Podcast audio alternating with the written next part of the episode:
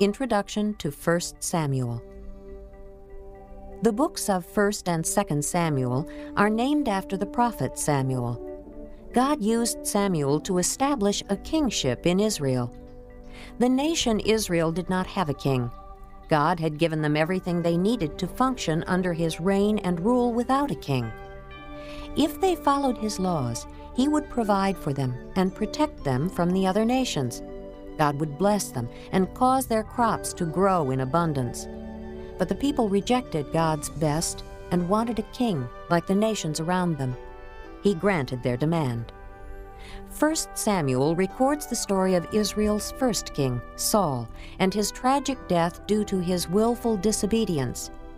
In 1 Samuel, we also see the rise of David, who would become Israel's second king. The history of 1 Samuel began to be written around 930 BC. As you listen, compare the character of Saul and David, noting that the success of each leader depended on his devotion to God not on his position or personal giftedness. 1 Samuel chapter 1 There was a certain man from Ramathaim, a Zuphite from the hill country of Ephraim, whose name was Elkanah, son of Jeroham, the son of Elihu, the son of Tohu, the son of Zuph, an Ephraimite. He had two wives, one was called Hannah, and the other Peninnah. Peninnah had children, but Hannah had none. Year after year, this man went up from his town to worship and sacrifice to the Lord Almighty at Shiloh, where Hophni and Phinehas, the two sons of Eli, were priests of the Lord. Whenever the day came for Elkanah to sacrifice, he would give portions of the meat to his wife Peninnah and to all her sons and daughters. But to Hannah he gave a double portion, because he loved her, and the Lord had closed her womb. And because the Lord had closed her womb, her rival kept provoking her in order to irritate her. This went on year after year. Whenever Hannah went up to the house of the Lord, her rival provoked her till she wept and would not eat.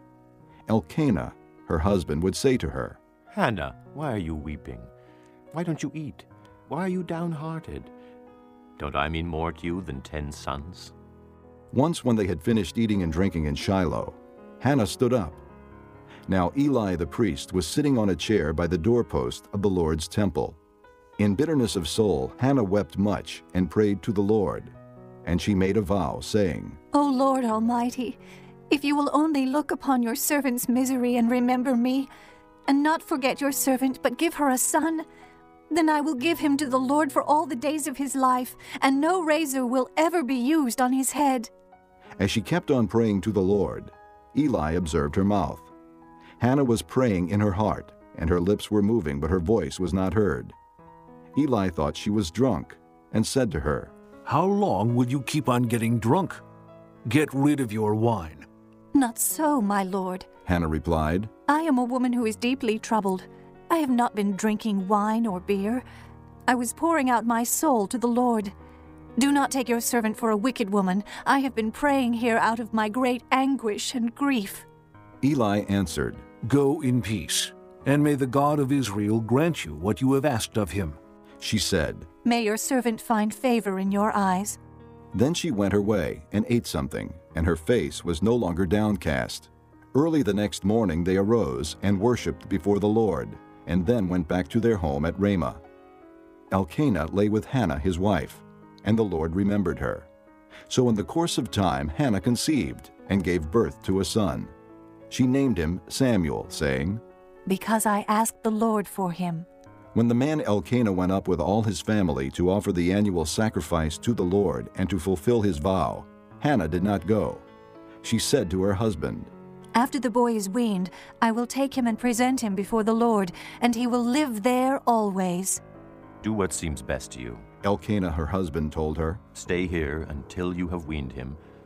Only may the Lord make good his word.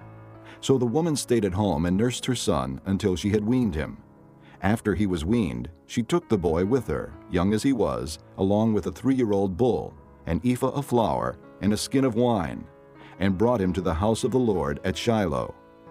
When they had slaughtered the bull, they brought the boy to Eli, and she said to him, As surely as you live, my lord, I am the woman who stood here beside you praying to the Lord. I prayed for this child, and the Lord has granted me what I asked of him. So now I give him to the Lord. For his whole life he will be given over to the Lord. and he worshipped the Lord there. This concludes Disc 15. Chapter 2 Then Hannah prayed and said, My heart rejoices in the Lord. In the Lord my horn is lifted high. My mouth boasts over my enemies, for I delight in your deliverance. There is no one holy like the Lord. There is no one besides you. There is no rock like our God. Do not keep talking so proudly, or let your mouth speak such arrogance, for the Lord is a God who knows, and by him deeds are weighed.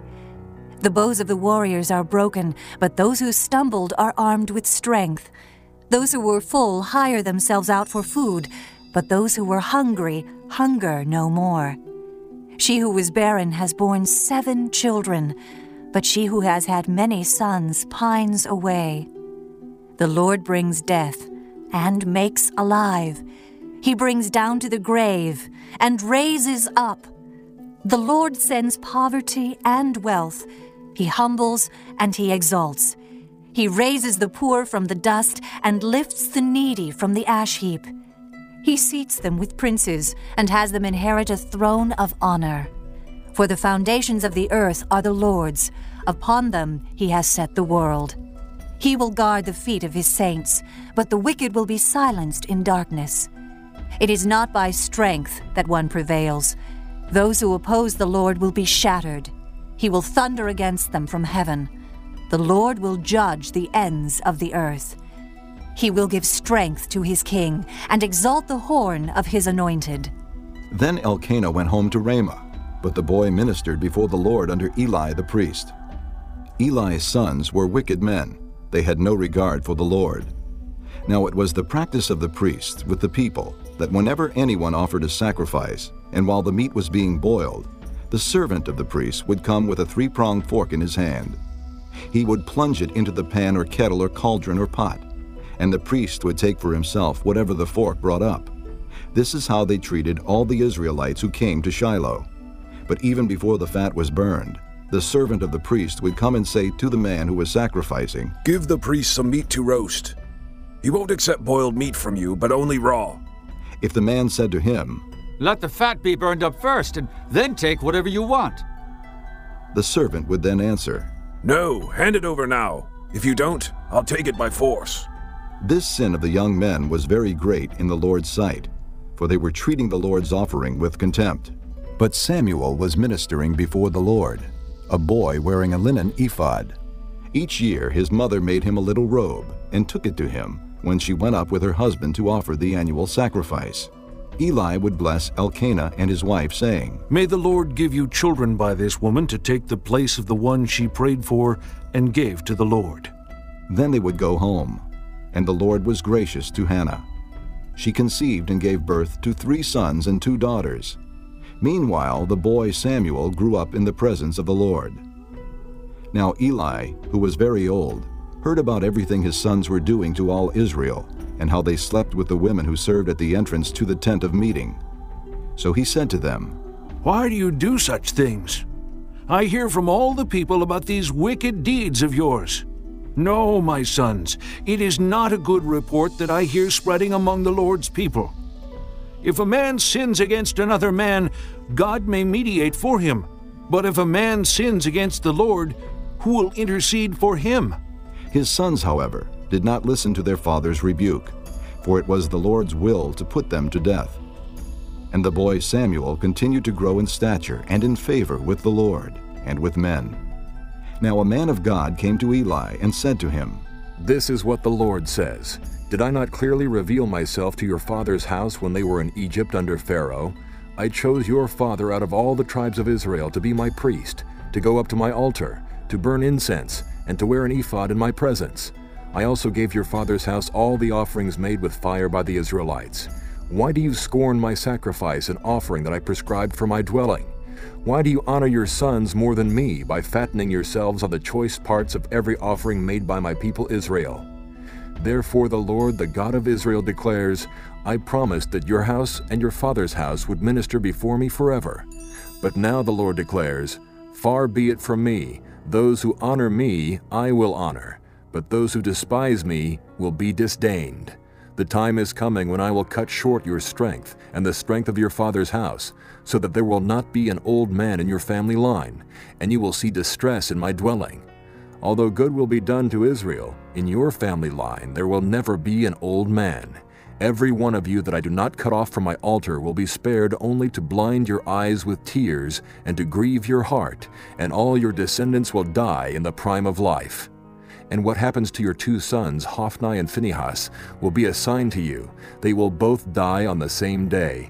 I will raise up for myself a faithful priest, who will do according to what is in my heart and mind. I will firmly establish his house, and he will minister before my anointed one always. Then everyone left in your family line will come and bow down before him for a piece of silver and a crust of bread, and plead, Appoint me to some priestly office so I can have food to eat. Chapter 3 The boy Samuel ministered before the Lord under Eli. In those days the word of the Lord was rare. There were not many visions. One night Eli, whose eyes were becoming so weak that he could barely see, was lying down in his usual place. The lamp of God had not yet gone out, and Samuel was lying down in the temple of the Lord, where the ark of God was. Then the Lord called Samuel. Samuel answered, Here I am. And he ran to Eli and said, Here I am. You called me. But Eli said, I did not call. Go back and lie down. So he went and lay down. Again the Lord called, Samuel. And Samuel got up and went to Eli and said, Here I am, you called me. My son, Eli said, I did not call. Go back and lie down. Now Samuel did not yet know the Lord. The word of the Lord had not yet been revealed to him. The Lord called Samuel a third time. And Samuel got up and went to Eli and said, Here I am, you called me. Then Eli realized that the Lord was calling the boy.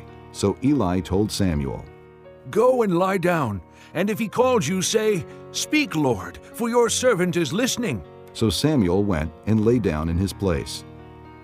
The Lord came and stood there, calling as at the other times, Samuel, Samuel. Then Samuel said, Speak, for your servant is listening. And the Lord said to Samuel, See, I am about to do something in Israel that will make the ears of everyone who hears of it tingle. At that time, I will carry out against Eli everything I spoke against his family, from beginning to end. For I told him that I would judge his family forever because of the sin he knew about. His sons made themselves contemptible, and he failed to restrain them. Therefore, I swore to the house of Eli, the guilt of Eli's house will never be atoned for by sacrifice or offering. Samuel lay down until morning and then opened the doors of the house of the Lord. He was afraid to tell Eli the vision, but Eli called him and said, Samuel, my son. Samuel answered, Here I am. What was it he said to you? Eli asked. Do not hide it from me. May God deal with you, be it ever so severely, if you hide from me anything he told you. So Samuel told him everything, hiding nothing from him. Then Eli said, He is the Lord. Let him do what is good in his eyes. The Lord was with Samuel as he grew up, and he let none of his words fall to the ground. And all Israel, from Dan to Beersheba, recognized that Samuel was attested as a prophet of the Lord. The Lord continued to appear at Shiloh, and there he revealed himself to Samuel through his word. Chapter 4 And Samuel's word came to all Israel. Now the Israelites went out to fight against the Philistines. The Israelites camped at Ebenezer, and the Philistines at Aphek.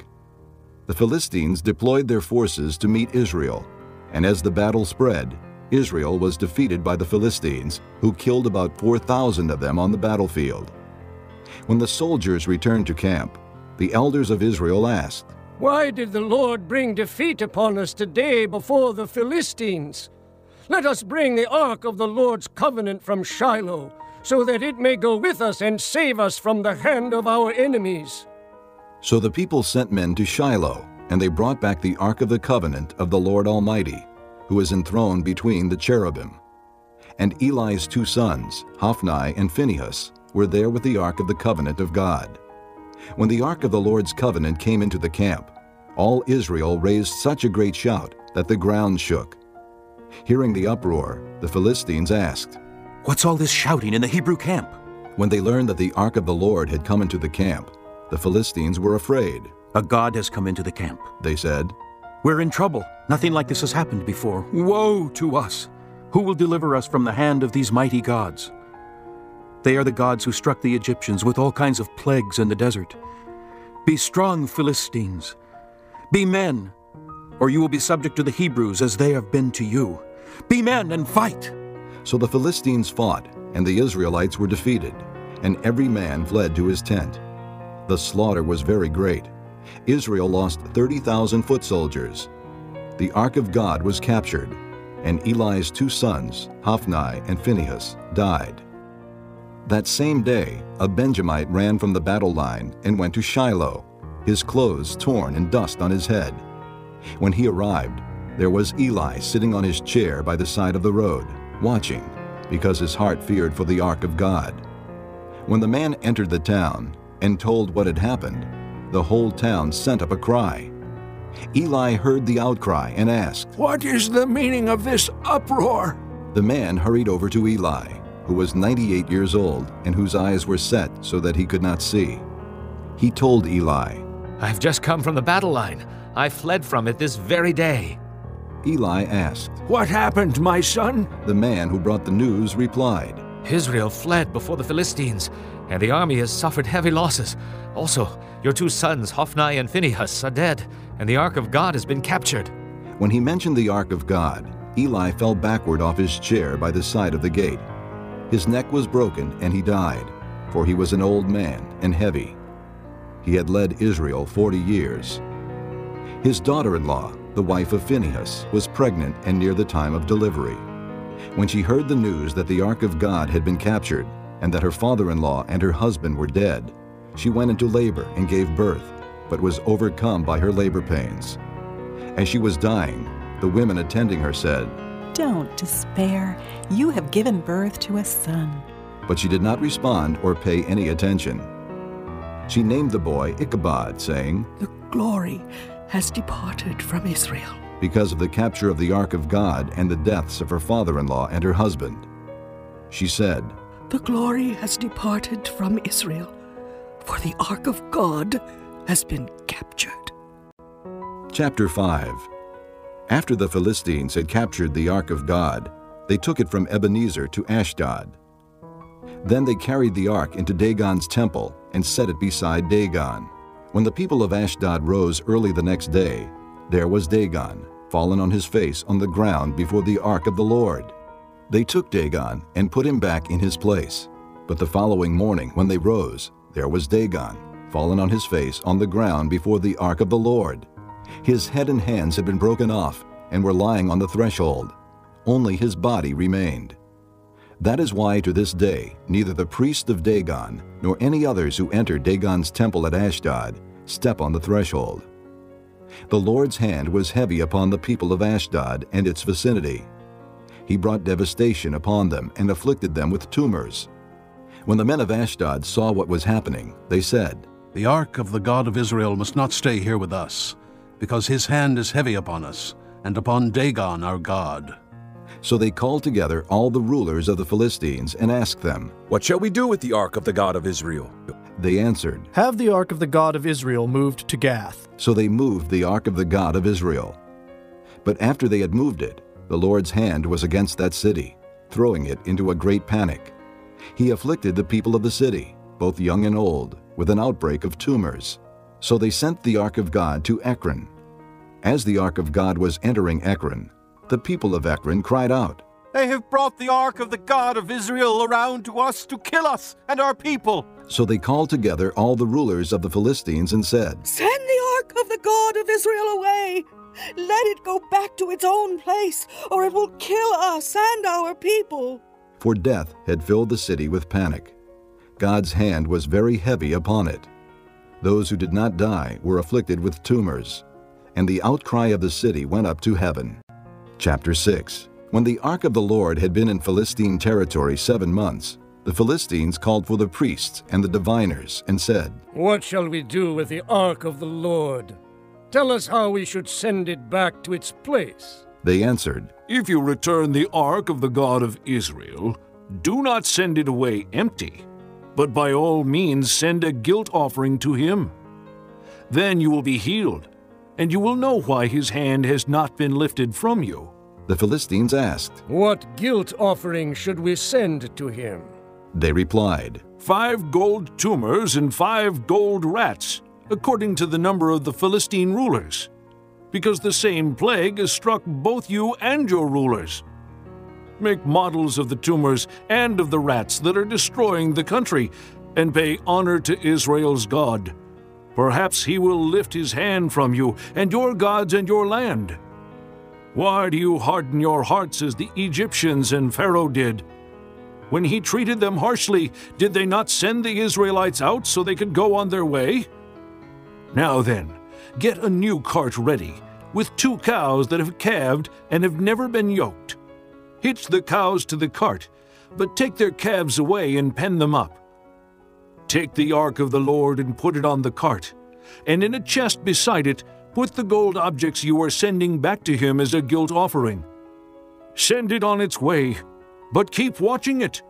If it goes up to its own territory toward Beth Shemesh, then the Lord has brought this great disaster on us. But if it does not, then we will know that it was not his hand that struck us, and that it happened to us by chance. So they did this. They took two such cows and hitched them to the cart, and penned up their calves. They placed the ark of the Lord on the cart, and along with it the chests containing the gold rats and the models of the tumors. Then the cows went straight up toward Beth Shemesh, keeping on the road and lowing all the way. They did not turn to the right or to the left. The rulers of the Philistines followed them as far as the border of Beth Shemesh. Now the people of Beth Shemesh were harvesting their wheat in the valley, and when they looked up and saw the ark, they rejoiced at the sight. The cart came to the field of Joshua of Beth Shemesh, and there it stopped beside a large rock. The people chopped up the wood of the cart and sacrificed the cows as a burnt offering to the Lord. The Levites took down the ark of the Lord, together with the chest containing the gold objects, and placed them on the large rock. On that day the people of Beth Shemesh offered burnt offerings and made sacrifices to the Lord. The five rulers of the Philistines saw all this, and then returned that same day to Ekron. These are the gold tumors the Philistines sent as a guilt offering to the Lord, one each for Ashdod, Gaza, Ashkelon, Gath, and Ekron. And the number of the gold rats was according to the number of Philistine towns belonging to the five rulers, the fortified towns with their country villages. The large rock, on which they set the ark of the Lord, is a witness to this day in the field of Joshua of Beth Shemesh. But God struck down some of the men of Beth Shemesh, putting seventy of them to death, because they had looked into the ark of the Lord. The people mourned because of the heavy blow the Lord had dealt them. And the men of Beth Shemesh asked, Who can stand in the presence of the Lord, this holy God? To whom will the ark go up from here? Then they sent messengers to the people of Kiriath Jearim, saying, The Philistines have returned the ark of the Lord. Come down and take it up to your place. Chapter 7 So the men of Kiriath Jearim came and took up the ark of the Lord. They took it to Abinadab's house on the hill, and consecrated Eleazar his son to guard the ark of the Lord. It was a long time, twenty years in all, that the ark remained at Kiriath Jearim, and all the people of Israel mourned and sought after the Lord. And Samuel said to the whole house of Israel, If you are returning to the Lord with all your hearts, then rid yourselves of the foreign gods and the Ashtoreths, and commit yourselves to the Lord, and serve him only. And he will deliver you out of the hand of the Philistines. So the Israelites put away their Baals and Ashtoreths, and served the Lord only. Then Samuel said, Assemble all Israel at Mizpah, and I will intercede with the Lord for you. When they had assembled at Mizpah, they drew water and poured it out before the Lord. On that day they fasted, and there they confessed. We have sinned against the Lord. And Samuel was leader of Israel at Mizpah. When the Philistines heard that Israel had assembled at Mizpah, the rulers of the Philistines came up to attack them. And when the Israelites heard of it, they were afraid because of the Philistines. They said to Samuel, Do not stop crying out to the Lord our God for us, that he may rescue us from the hand of the Philistines. Then Samuel took a suckling lamb and offered it up as a whole burnt offering to the Lord. He cried out to the Lord on Israel's behalf, and the Lord answered him. While Samuel was sacrificing the burnt offering, the Philistines drew near to engage Israel in battle. But that day the Lord thundered with loud thunder against the Philistines and threw them into such a panic that they were routed before the Israelites. The men of Israel rushed out of Mizpah and pursued the Philistines, slaughtering them along the way to a point below Beth Kar. Then Samuel took a stone and set it up between Mizpah and Shen. He named it Ebenezer, saying, Thus far has the Lord helped us. So the Philistines were subdued and did not invade Israelite territory again. Throughout Samuel's lifetime, the hand of the Lord was against the Philistines. The towns from Ekron to Gath that the Philistines had captured from Israel were restored to her, and Israel delivered the neighboring territory from the power of the Philistines. And there was peace between Israel and the Amorites. Samuel continued as judge over Israel all the days of his life. From year to year, he went on a circuit from Bethel to Gilgal to Mizpah, judging Israel in all those places. But he always went back to Ramah, where his home was, and there he also judged Israel. And he built an altar there to the Lord. Chapter 8 When Samuel grew old, he appointed his sons as judges for Israel. The name of his firstborn was Joel, and the name of his second was Abijah, and they served at Beersheba. But his sons did not walk in his ways. They turned aside after dishonest gain and accepted bribes and perverted justice. So all the elders of Israel gathered together and came to Samuel at Ramah. They said to him, You are old, and your sons do not walk in your ways. Now appoint a king to lead us, such as all the other nations have. But when they said, Give us a king to lead us, this displeased Samuel. So he prayed to the Lord. And the Lord told him, Listen to all that the people are saying to you.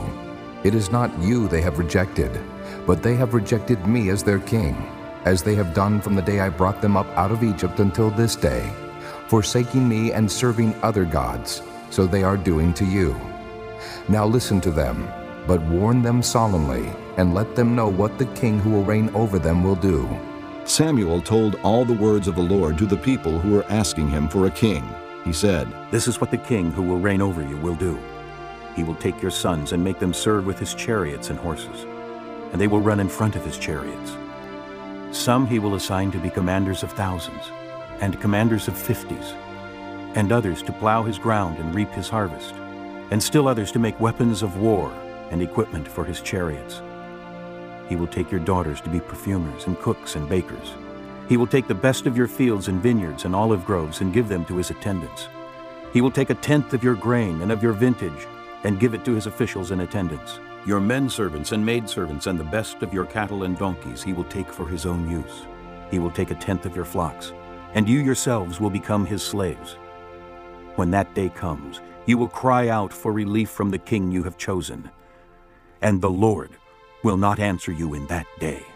But the people refused to listen to Samuel. No! They said, We want a king over us.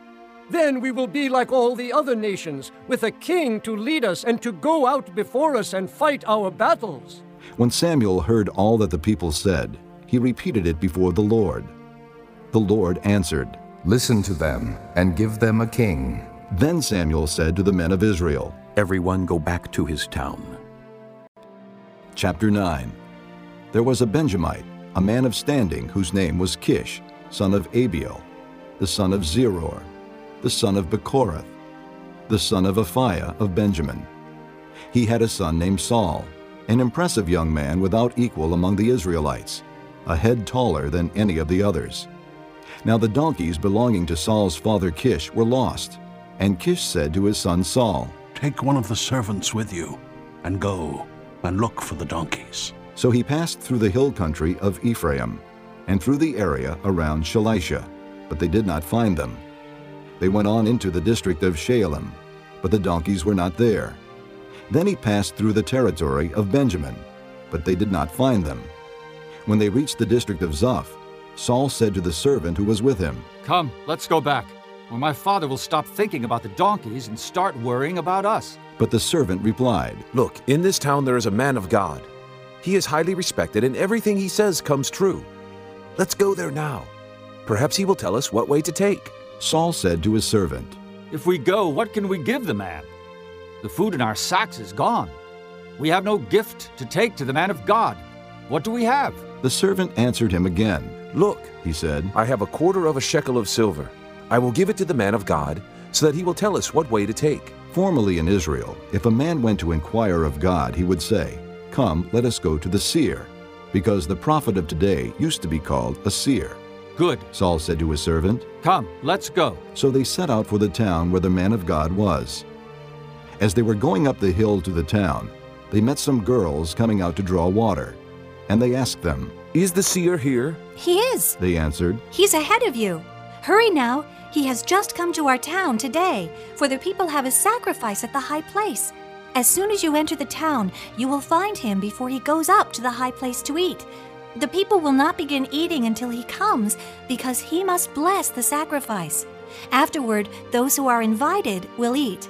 Go up now. You should find him about this time. They went up to the town, and as they were entering it, there was Samuel, coming toward them on his way up to the high place. Now the day before Saul came, the Lord had revealed this to Samuel. About this time tomorrow, I will send you a man from the land of Benjamin. Anoint him leader over my people Israel. He will deliver my people from the hand of the Philistines. I have looked upon my people, for their cry has reached me. When Samuel caught sight of Saul, the Lord said to him, This is the man I spoke to you about. He will govern my people. Saul approached Samuel in the gateway and asked, Would you please tell me where the seer's house is? I am the seer, Samuel replied. Go up ahead of me to the high place, for today you are to eat with me, and in the morning I will let you go and will tell you all that is in your heart. As for the donkeys you lost three days ago, do not worry about them. They have been found. And to whom is all the desire of Israel turned? If not to you and all your father's family. Saul answered, But am I not a Benjamite from the smallest tribe of Israel? And is not my clan the least of all the clans of the tribe of Benjamin? Why do you say such a thing to me? Then Samuel brought Saul and his servant into the hall and seated them at the head of those who were invited, about thirty in number. Samuel said to the cook, Bring the piece of meat I gave you, the one I told you to lay aside. So the cook took up the leg with what was on it and set it in front of Saul. Samuel said, Here is what has been kept for you. Eat, because it was set aside for you for this occasion, from the time I said, I have invited guests. And Saul dined with Samuel that day. After they came down from the high place to the town, Samuel talked with Saul on the roof of his house. They rose about daybreak, and Samuel called to Saul on the roof. Get ready, and I will send you on your way. When Saul got ready, he and Samuel went outside together. As they were going down to the edge of the town, Samuel said to Saul, Tell the servant to go on ahead of us. And the servant did so. But you stay here a while so that I may give you a message from God. Chapter 10 Then Samuel took a flask of oil and poured it on Saul's head and kissed him, saying, Has not the Lord anointed you leader over his inheritance? When you leave me today, you will meet two men near Rachel's tomb at Zelzah on the border of Benjamin. They will say to you, The donkeys you set out to look for have been found, and now your father has stopped thinking about them and is worried about you. He is asking, What shall I do about my son? Then you will go on from there until you reach the great tree of Tabor. Three men going up to God at Bethel will meet you there. One will be carrying three young goats, another three loaves of bread, and another a skin of wine. They will greet you and offer you two loaves of bread, which you will accept from them. After that, you will go to Gibeah of God, where there is a Philistine outpost. As you approach the town, you will meet a procession of prophets coming down from the high place with lyres, tambourines, flutes, and harps being played before them. And they will be prophesying. The Spirit of the Lord will come upon you in power, and you will prophesy with them, and you will be changed into a different person.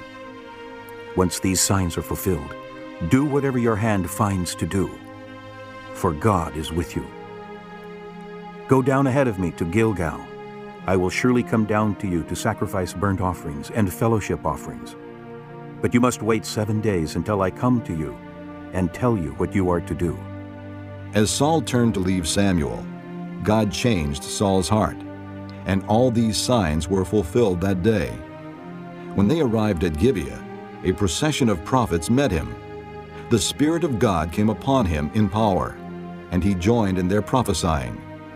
When all those who had formerly known him saw him prophesying with the prophets, they asked each other, What is this that has happened to the son of Kish?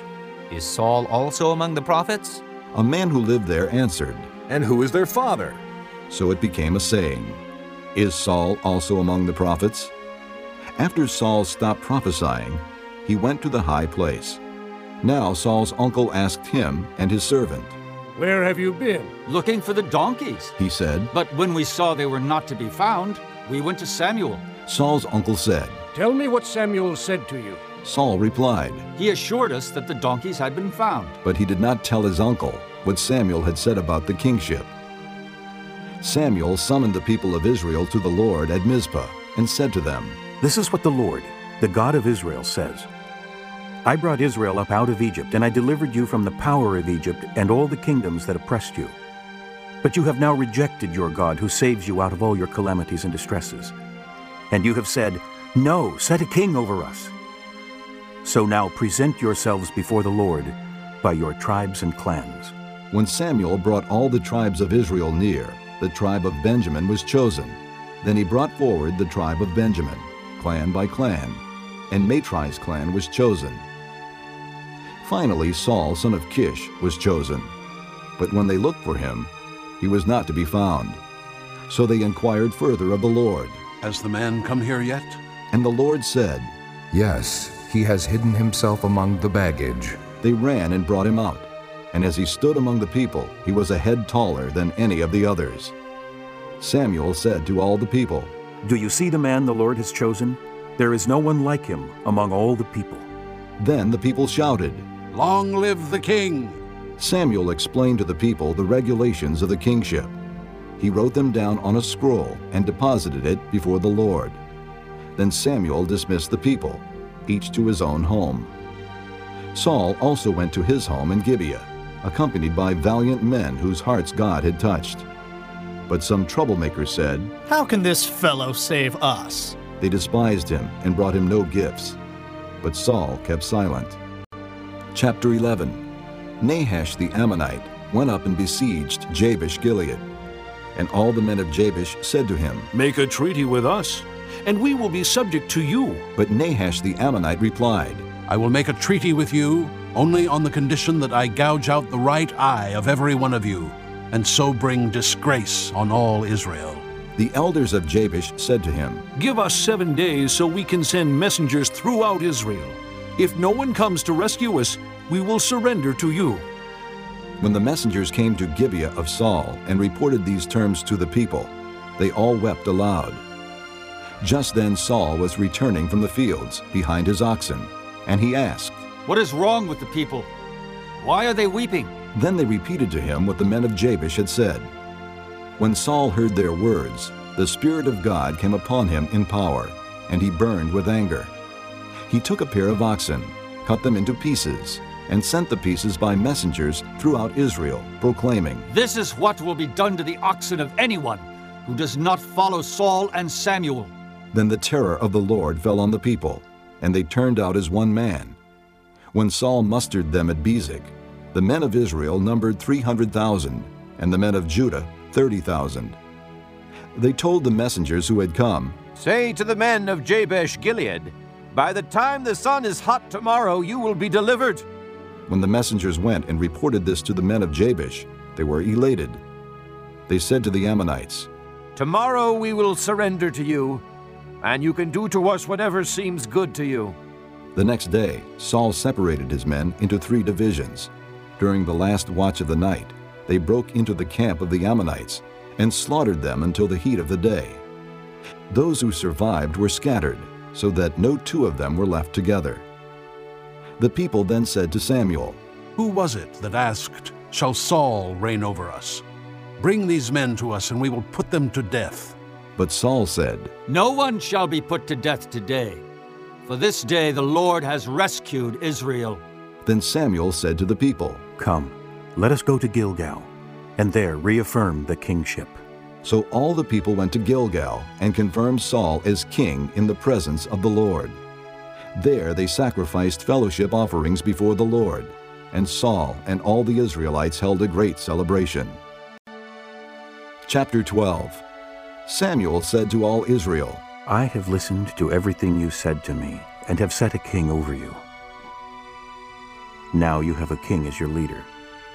As for me, I am old and gray, and my sons are here with you. I have been your leader from my youth until this day. Here I stand. Testify against me in the presence of the Lord and his anointed. Whose ox have I taken? Whose donkey have I taken? Whom have I cheated? Whom have I oppressed? From whose hand have I accepted a bribe to make me shut my eyes? If I have done any of these, I will make it right. You have not cheated or oppressed us, they replied. You have not taken anything from anyone's hand. Samuel said to them, The Lord is witness against you, and also his anointed is witness this day, that you have not found anything in my hand. He is witness, they said. Then Samuel said to the people, It is the Lord who appointed Moses and Aaron, and brought your forefathers up out of Egypt. Now then, stand here, because I am going to confront you with evidence before the Lord as to all the righteous acts performed by the Lord for you and your fathers. After Jacob entered Egypt, they cried to the Lord for help, and the Lord sent Moses and Aaron, who brought your forefathers out of Egypt and settled them in this place. But they forgot the Lord their God.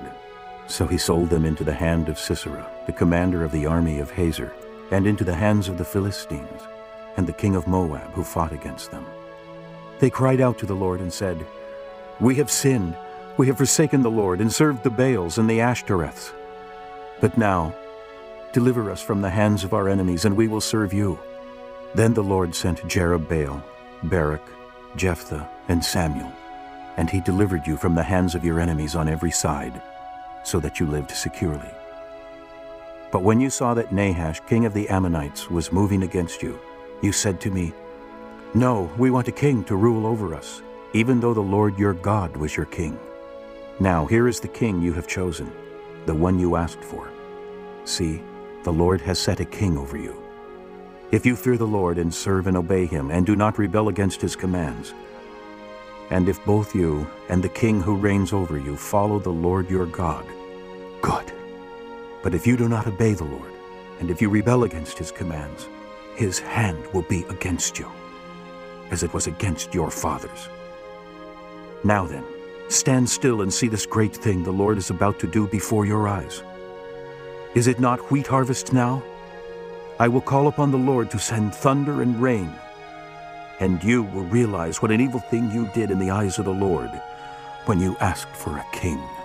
Then Samuel called upon the Lord, and that same day the Lord sent thunder and rain. So all the people stood in awe of the Lord and of Samuel. The people all said to Samuel, Pray to the Lord your God for your servants, so that we will not die. For we have added to all our other sins the evil of asking for a king. Do not be afraid, Samuel replied. You have done all this evil, yet do not turn away from the Lord, but serve the Lord with all your heart. Do not turn away after useless idols. They can do you no good, nor can they rescue you, because they are useless. For the sake of his great name, the Lord will not reject his people, because the Lord was pleased to make you his own. As for me, far be it from me that I should sin against the Lord by failing to pray for you. And I will teach you the way that is good and right. But be sure to fear the Lord, and serve him faithfully with all your heart. Consider what great things he has done for you. Yet if you persist in doing evil, both you and your king will be swept away. Chapter 13 Saul was 30 years old when he became king, and he reigned over Israel 42 years. Saul chose 3,000 men from Israel. 2,000 were with him at Michmash and in the hill country of Bethel, and a thousand were with Jonathan at Gibeah in Benjamin. The rest of the men he sent back to their homes. Jonathan attacked the Philistine outpost at Geba, and the Philistines heard about it. Then Saul had the trumpet blown throughout the land and said, Let the Hebrews hear! So all Israel heard the news. Saul has attacked the Philistine outpost, and now Israel has become a stench to the Philistines. And the people were summoned to join Saul at Gilgal. The Philistines assembled to fight Israel, with 3,000 chariots, 6,000 charioteers, and soldiers as numerous as the sand on the seashore. They went up and camped at Michmash, east of Bethaven. When the men of Israel saw that their situation was critical and that their army was hard pressed, they hid in caves and thickets, among the rocks, and in pits and cisterns. Some Hebrews even crossed the Jordan to the land of Gad and Gilead. Saul remained at Gilgal, and all the troops with him were quaking with fear. He waited seven days, the time set by Samuel. But Samuel did not come to Gilgal, and Saul's men began to scatter. So he said, Bring me the burnt offering and the fellowship offerings. And Saul offered up the burnt offering. Just as he finished making the offering, Samuel arrived, and Saul went out to greet him. What have you done? asked Samuel. Saul replied, When I saw that the men were scattering, and that you did not come at the set time, and that the Philistines were assembling at Michmash, I thought, Now the Philistines will come down against me at Gilgal, and I have not sought the Lord's favor. So I felt compelled to offer the burnt offering. You acted foolishly, Samuel said. You have not kept the command the Lord your God gave you. If you had, he would have established your kingdom over Israel for all time. But now your kingdom will not endure. The Lord has sought out a man after his own heart and appointed him leader of his people, because you have not kept the Lord's command. Then Samuel left Gilgal and went up to Gibeah in Benjamin, and Saul counted the men who were with him. They numbered about 600. Saul and his son Jonathan and the men with them were staying in Gibeah in Benjamin, while the Philistines camped at Michmash. Raiding parties went out from the Philistine camp in three detachments. One turned toward Ophrah in the vicinity of Shual, another toward Beth Horon, and the third toward the borderland overlooking the valley of Zeboim, facing the desert. Not a blacksmith could be found in the whole land of Israel, because the Philistines had said, Otherwise, the Hebrews will make swords or spears. So all Israel went down to the Philistines to have their plowshares, mattocks, axes, and sickles sharpened. The price was two thirds of a shekel for sharpening plowshares and mattocks, and a third of a shekel for sharpening forks and axes and for repointing goads. So on the day of the battle, not a soldier with Saul and Jonathan had a sword or spear in his hand. Only Saul and his son Jonathan had them. Now a detachment of Philistines had gone out to the pass at Michmash. Chapter 14 One day, Jonathan, son of Saul, said to the young man bearing his armor, Come, let's go over to the Philistine outpost on the other side. But he did not tell his father. Saul was staying on the outskirts of Gibeah under a pomegranate tree in Migron. With him were about 600 men, among whom was Ahijah, who was wearing an ephod. He was a son of Ichabod's brother Ahitub, son of Phinehas, the son of Eli, the Lord's priest in Shiloh. No one was aware that Jonathan had left. On each side of the pass that Jonathan intended to cross to reach the Philistine outpost was a cliff. One was called Bozez, and the other Seneh. One cliff stood to the north toward Michmash, the other to the south toward Geba.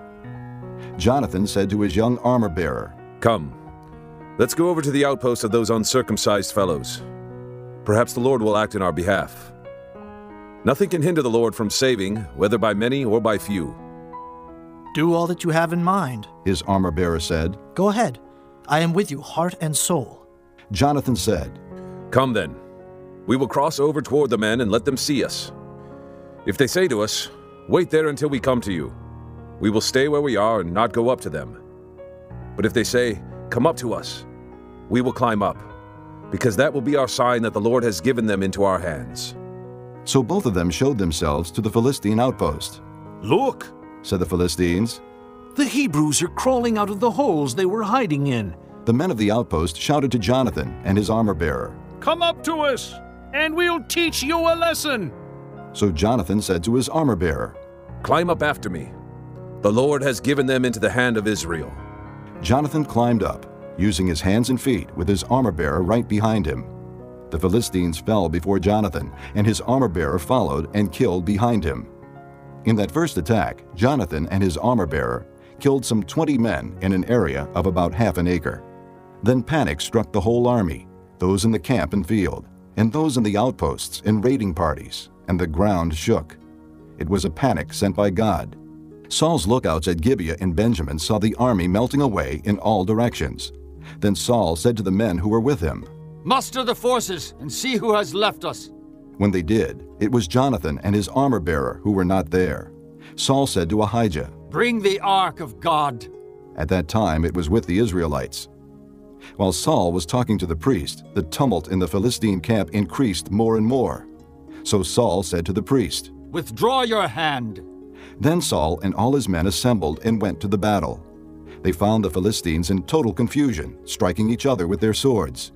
Those Hebrews who had previously been with the Philistines and had gone up with them to their camp went over to the Israelites who were with Saul and Jonathan. When all the Israelites who had hidden in the hill country of Ephraim heard that the Philistines were on the run, they joined the battle in hot pursuit. So the Lord rescued Israel that day, and the battle moved on beyond Bethaven. Now the men of Israel were in distress that day, because Saul had bound the people under an oath, saying, Cursed be any man who eats food before evening comes, before I have avenged myself on my enemies. So none of the troops tasted food. The entire army entered the woods, and there was honey on the ground. When they went into the woods, they saw the honey oozing out, yet no one put his hand to his mouth, because they feared the oath. But Jonathan had not heard that his father had bound the people with the oath. So he reached out the end of the staff that was in his hand and dipped it into the honeycomb. He raised his hand to his mouth, and his eyes brightened. Then one of the soldiers told him, Your father bound the army under a strict oath, saying, Cursed be any man who eats food today. That is why the men are faint. Jonathan said, My father has made trouble for the country.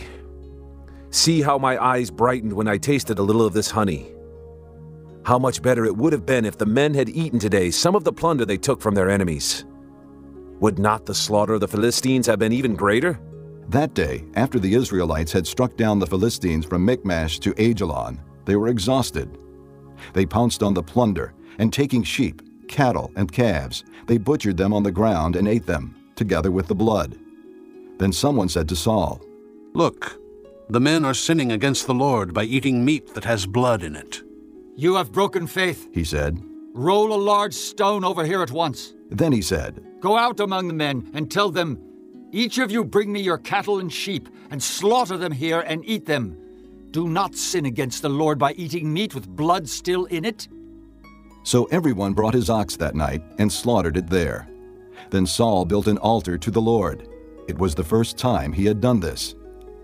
Saul said, Let us go down after the Philistines by night and plunder them till dawn, and let us not leave one of them alive. Do whatever seems best to you.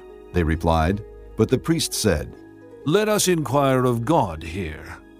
So Saul asked God, Shall I go down after the Philistines? Will you give them into Israel's hand? But God did not answer him that day. Saul therefore said, Come here, all you who are leaders of the army, and let us find out what sin has been committed today. As surely as the Lord who rescues Israel lives, even if it lies with my son Jonathan, he must die. But not one of the men said a word. Saul then said to all the Israelites, You stand over there. I and Jonathan my son will stand over here. Do what seems best to you. The men replied. Then Saul prayed to the Lord, the God of Israel. Give me the right answer. And Jonathan and Saul were taken by lot, and the men were cleared. Saul said, Cast the lot between me and Jonathan my son. And Jonathan was taken. Then Saul said to Jonathan, Tell me what you have done. So Jonathan told him, I merely tasted a little honey with the end of my staff, and now must I die? Saul said, May God deal with me, be it ever so severely, if you do not die, Jonathan. But the men said to Saul, Should Jonathan die? He who has brought about this great deliverance in Israel? Never. As surely as the Lord lives, not a hair of his head will fall to the ground, for he did this today with God's help. So the men rescued Jonathan, and he was not put to death. Then Saul stopped pursuing the Philistines, and they withdrew to their own land. After Saul had assumed rule over Israel, he fought against their enemies on every side Moab, the Ammonites, Edom, the kings of Zobah, and the Philistines. Wherever he turned, he inflicted punishment on them. He fought valiantly and defeated the Amalekites, delivering Israel from the hands of those who had plundered them. Saul's sons were Jonathan, Ishvi, and Malchishua. The name of his older daughter was Merab, and that of the younger was Michal. His wife's name was Ahinoam, daughter of Ahimaaz. The name of the commander of Saul's army was Abner, son of Ner, and Ner was Saul's uncle. Saul's father Kish and Abner's father Ner were sons of Abiel. All the days of Saul there was bitter war with the Philistines, and whenever Saul saw a mighty or brave man, he took him into his service. Chapter 15 Samuel said to Saul, I am the one the Lord sent to anoint you king over his people Israel. So listen now to the message from the Lord. This is what the Lord Almighty says. I will punish the Amalekites for what they did to Israel when they waylaid them as they came up from Egypt. Now go, attack the Amalekites, and totally destroy everything that belongs to them. Do not spare them. Put to death men and women, children and infants, cattle and sheep, camels and donkeys. So Saul summoned the men and mustered them at Telaim, 200,000 foot soldiers and 10,000 men from Judah. Saul went to the city of Amalek and set an ambush in the ravine. Then he said to the Kenites, Go away, leave the Amalekites, so that I do not destroy you along with them. For you showed kindness to all the Israelites when they came up out of Egypt. So the Kenites moved away from the Amalekites. Then Saul attacked the Amalekites all the way from Havilah to Shur, to the east of Egypt. He took Agag, king of the Amalekites, alive, and all his people he totally destroyed with the sword. But Saul and the army spared Agag and the best of the sheep and cattle, the fat calves and lambs, everything that was good. These they were unwilling to destroy completely, but everything that was despised and weak they totally destroyed. Then the word of the Lord came to Samuel I am grieved that I have made Saul king, because he has turned away from me and has not carried out my instructions. Samuel was troubled, and he cried out to the Lord all that night. Early in the morning, Samuel got up and went to meet Saul, but he was told, Saul has gone to Carmel. There he has set up a monument in his own honor, and has turned and gone on down to Gilgal. When Samuel reached him, Saul said, The Lord bless you. I have carried out the Lord's instructions. But Samuel said, What then is this bleating of sheep in my ears? What is this lowing of cattle that I hear? Saul answered, The soldiers brought them from the Amalekites. They spared the best of the sheep and cattle to sacrifice to the Lord your God, but we totally destroyed the rest. Stop, Samuel said to Saul. Let me tell you what the Lord said to me last night. Tell me. Saul replied. Samuel said, Although you were once small in your own eyes, did you not become the head of the tribes of Israel? The Lord anointed you king over Israel, and he sent you on a mission, saying, Go and completely destroy those wicked people, the Amalekites. Make war on them until you have wiped them out. Why did you not obey the Lord? Why did you pounce on the plunder and do evil in the eyes of the Lord? But I did obey the Lord, Saul said. I went on the mission the Lord assigned me. I completely destroyed the Amalekites and brought back Agag, their king. The soldiers took sheep and cattle from the plunder, the best of what was devoted to God, in order to sacrifice them to the Lord your God at Gilgal. But Samuel replied, Does the Lord delight in burnt offerings and sacrifices as much as in obeying the voice of the Lord? To obey is better than sacrifice, and to heed is better than the fat of rams. For rebellion is like the sin of divination, and arrogance like the evil of idolatry. Because you have rejected the word of the Lord, he has rejected you as king. Then Saul said to Samuel, I have sinned. I violated the Lord's command and your instructions. I was afraid of the people, and so I gave in to them. Now I beg you, forgive my sin, and come back with me, so that I may worship the Lord. But Samuel said to him, I will not go back with you. You have rejected the word of the Lord, and the Lord has rejected you as king over Israel. As Samuel turned to leave, Saul caught hold of the hem of his robe, and it tore. Samuel said to him, The Lord has torn the kingdom of Israel from you today, and has given it to one of your neighbors, to one better than you. He who is the glory of Israel does not lie or change his mind, for he is not a man that he should change his mind. Saul replied, I have sinned, but please honor me before the elders of my people and before Israel. Come back with me, so that I may worship the Lord your God. So Samuel went back with Saul, and Saul worshipped the Lord. Then Samuel said, Bring me Agag, king of the Amalekites.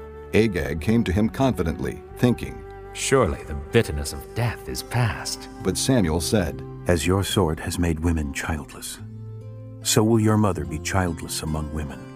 And Samuel put Agag to death before the Lord at Gilgal. Then Samuel left for Ramah, but Saul went up to his home in Gibeah of Saul. Until the day Samuel died, he did not go to see Saul again, though Samuel mourned for him. And the Lord was grieved that he had made Saul king over Israel.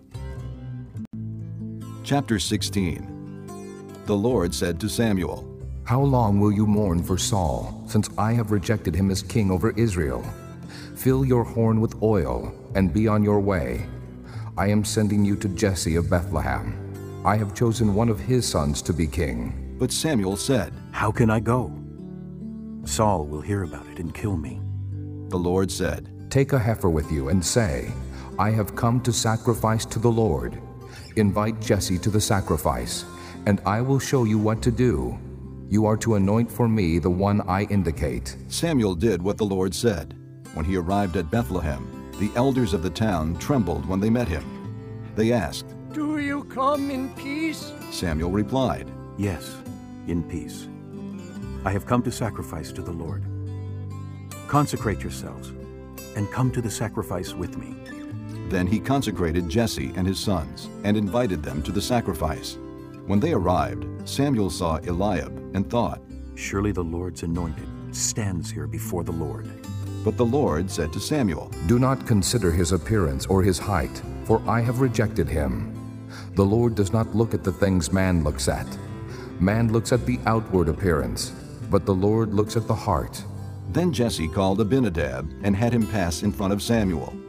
But Samuel said, The Lord has not chosen this one either. Jesse then had Shammah pass by. But Samuel said, Nor has the Lord chosen this one. Jesse had seven of his sons pass before Samuel. But Samuel said to him, The Lord has not chosen these. So he asked Jesse, Are these all the sons you have? There is still the youngest, Jesse answered, but he is tending the sheep. Samuel said, Send for him. We will not sit down until he arrives. So he sent and had him brought in. He was ruddy, with a fine appearance and handsome features. Then the Lord said, Rise and anoint him. He is the one. So Samuel took the horn of oil and anointed him in the presence of his brothers. And from that day on, the Spirit of the Lord came upon David in power. Samuel then went to Ramah. Now the Spirit of the Lord had departed from Saul, and an evil spirit from the Lord tormented him.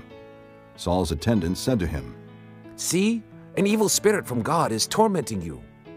Let our Lord command his servants here to search for someone who can play the harp. He will play when the evil spirit from God comes upon you, and you will feel better. So Saul said to his attendants, Find someone who plays well and bring him to me. One of the servants answered, I have seen a son of Jesse of Bethlehem who knows how to play the harp. He is a brave man and a warrior.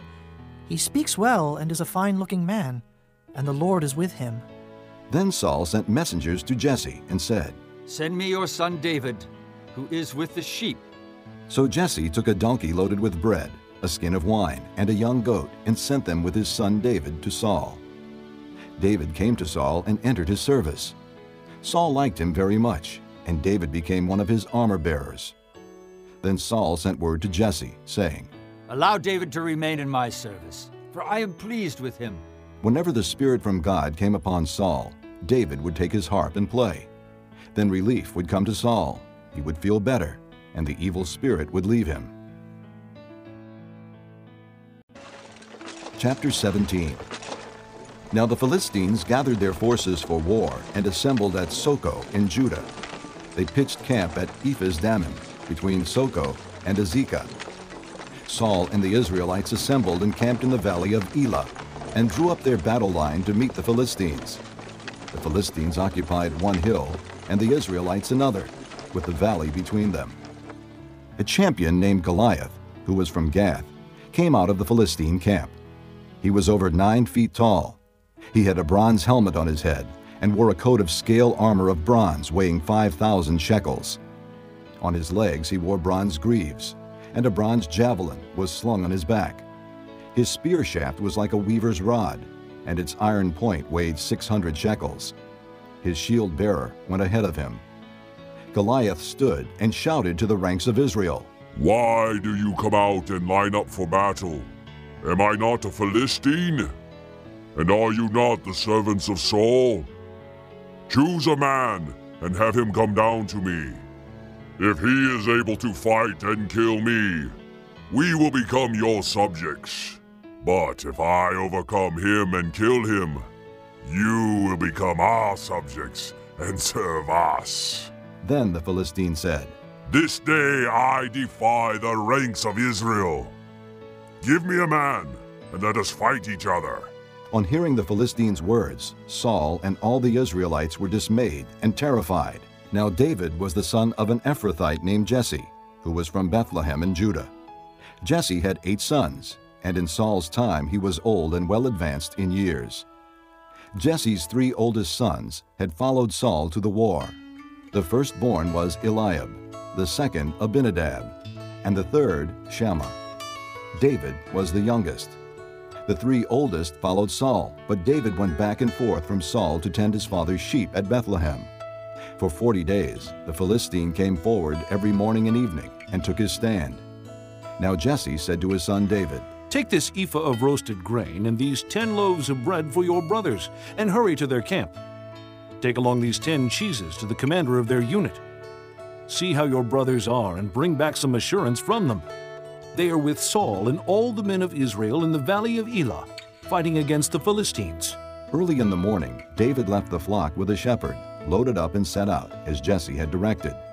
He reached the camp as the army was going out to its battle positions, shouting the war cry. Israel and the Philistines were drawing up their lines facing each other. David left his things with the keeper of supplies, ran to the battle lines, and greeted his brothers. As he was talking with them, Goliath, the Philistine champion from Gath, stepped out from his lines and shouted his usual defiance, and David heard it. When the Israelites saw the man, they all ran from him in great fear. Now the Israelites had been saying, Do you see how this man keeps coming out? He comes out to defy Israel. The king will give great wealth to the man who kills him. He will also give him his daughter in marriage, and will exempt his father's family from taxes in Israel. David asked the men standing near him, What will be done for the man who kills this Philistine and removes this disgrace from Israel? Who is this uncircumcised Philistine that he should defy the armies of the living God? They repeated to him what they had been saying and told him, This is what will be done for the man who kills him. When Eliab, David's oldest brother, heard him speaking with the men, he burned with anger at him and asked, Why have you come down here? And with whom did you leave those few sheep in the desert? I know how conceited you are and how wicked your heart is. You came down only to watch the battle. Now, what have I done? said David. Can't I even speak? He then turned away to someone else and brought up the same matter, and the men answered him as before. What David said was overheard and reported to Saul, and Saul sent for him. David said to Saul, Let no one lose heart on account of this Philistine. Your servant will go and fight him. Saul replied, You are not able to go out against this Philistine and fight him. You are only a boy, and he has been a fighting man from his youth. But David said to Saul, Your servant has been keeping his father's sheep. When a lion or a bear came and carried off a sheep from the flock, I went after it, struck it, and rescued the sheep from its mouth. When it turned on me, I seized it by its hair, struck it, and killed it. Your servant has killed both the lion and the bear. this uncircumcised Philistine will be like one of them, because he has defied the armies of the living God. The Lord who delivered me from the paw of the lion and the paw of the bear will deliver me from the hand of this Philistine. Saul said to David, Go, and the Lord be with you. Then Saul dressed David in his own tunic. He put a coat of armor on him and a bronze helmet on his head. David fastened on his sword over the tunic and tried walking around, because he was not used to them. I cannot go in these, he said to Saul, because I am not used to them. So he took them off.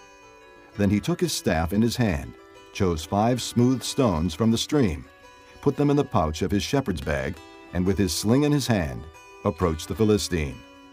Meanwhile, the Philistine, with his shield bearer in front of him, kept coming closer to David. He looked David over and saw that he was only a boy, ruddy and handsome, and he despised him. He said to David, Am I a dog that you come at me with sticks? And the Philistine cursed David by his gods. Come here, and I'll give your flesh to the birds of the air and the beasts of the field. David said to the Philistine, You come against me with sword and spear and javelin, but I come against you in the name of the Lord Almighty, the God of the armies of Israel, whom you have defied. This day the Lord will hand you over to me, and I'll strike you down and cut off your head. Today I will give the carcasses of the Philistine army to the birds of the air and the beasts of the earth, and the whole world will know that there is a God in Israel. All those gathered here will know that it is not by sword or spear that the Lord saves, for the battle is the Lord's, and he will give all of you into our hands. As the Philistine moved closer to attack him, David ran quickly toward the battle line to meet him. Reaching into his bag and taking out a stone, he slung it and struck the Philistine on the forehead. The stone sank into his forehead, and he fell face down on the ground. So David triumphed over the Philistine with a sling and a stone. Without a sword in his hand, he struck down the Philistine and killed him. David ran and stood over him. He took hold of the Philistine's sword and drew it from the scabbard. After he killed him, he cut off his head with the sword. When the Philistines saw that their hero was dead, they turned and ran. Then the men of Israel and Judah surged forward with a shout and pursued the Philistines to the entrance of Gath and to the gates of Ekron. Their dead were strewn along the Shaaraim road to Gath and Ekron. When the Israelites returned from chasing the Philistines, they plundered their camp. David took the Philistines' head and brought it to Jerusalem, and he put the Philistines' weapons in his own tent.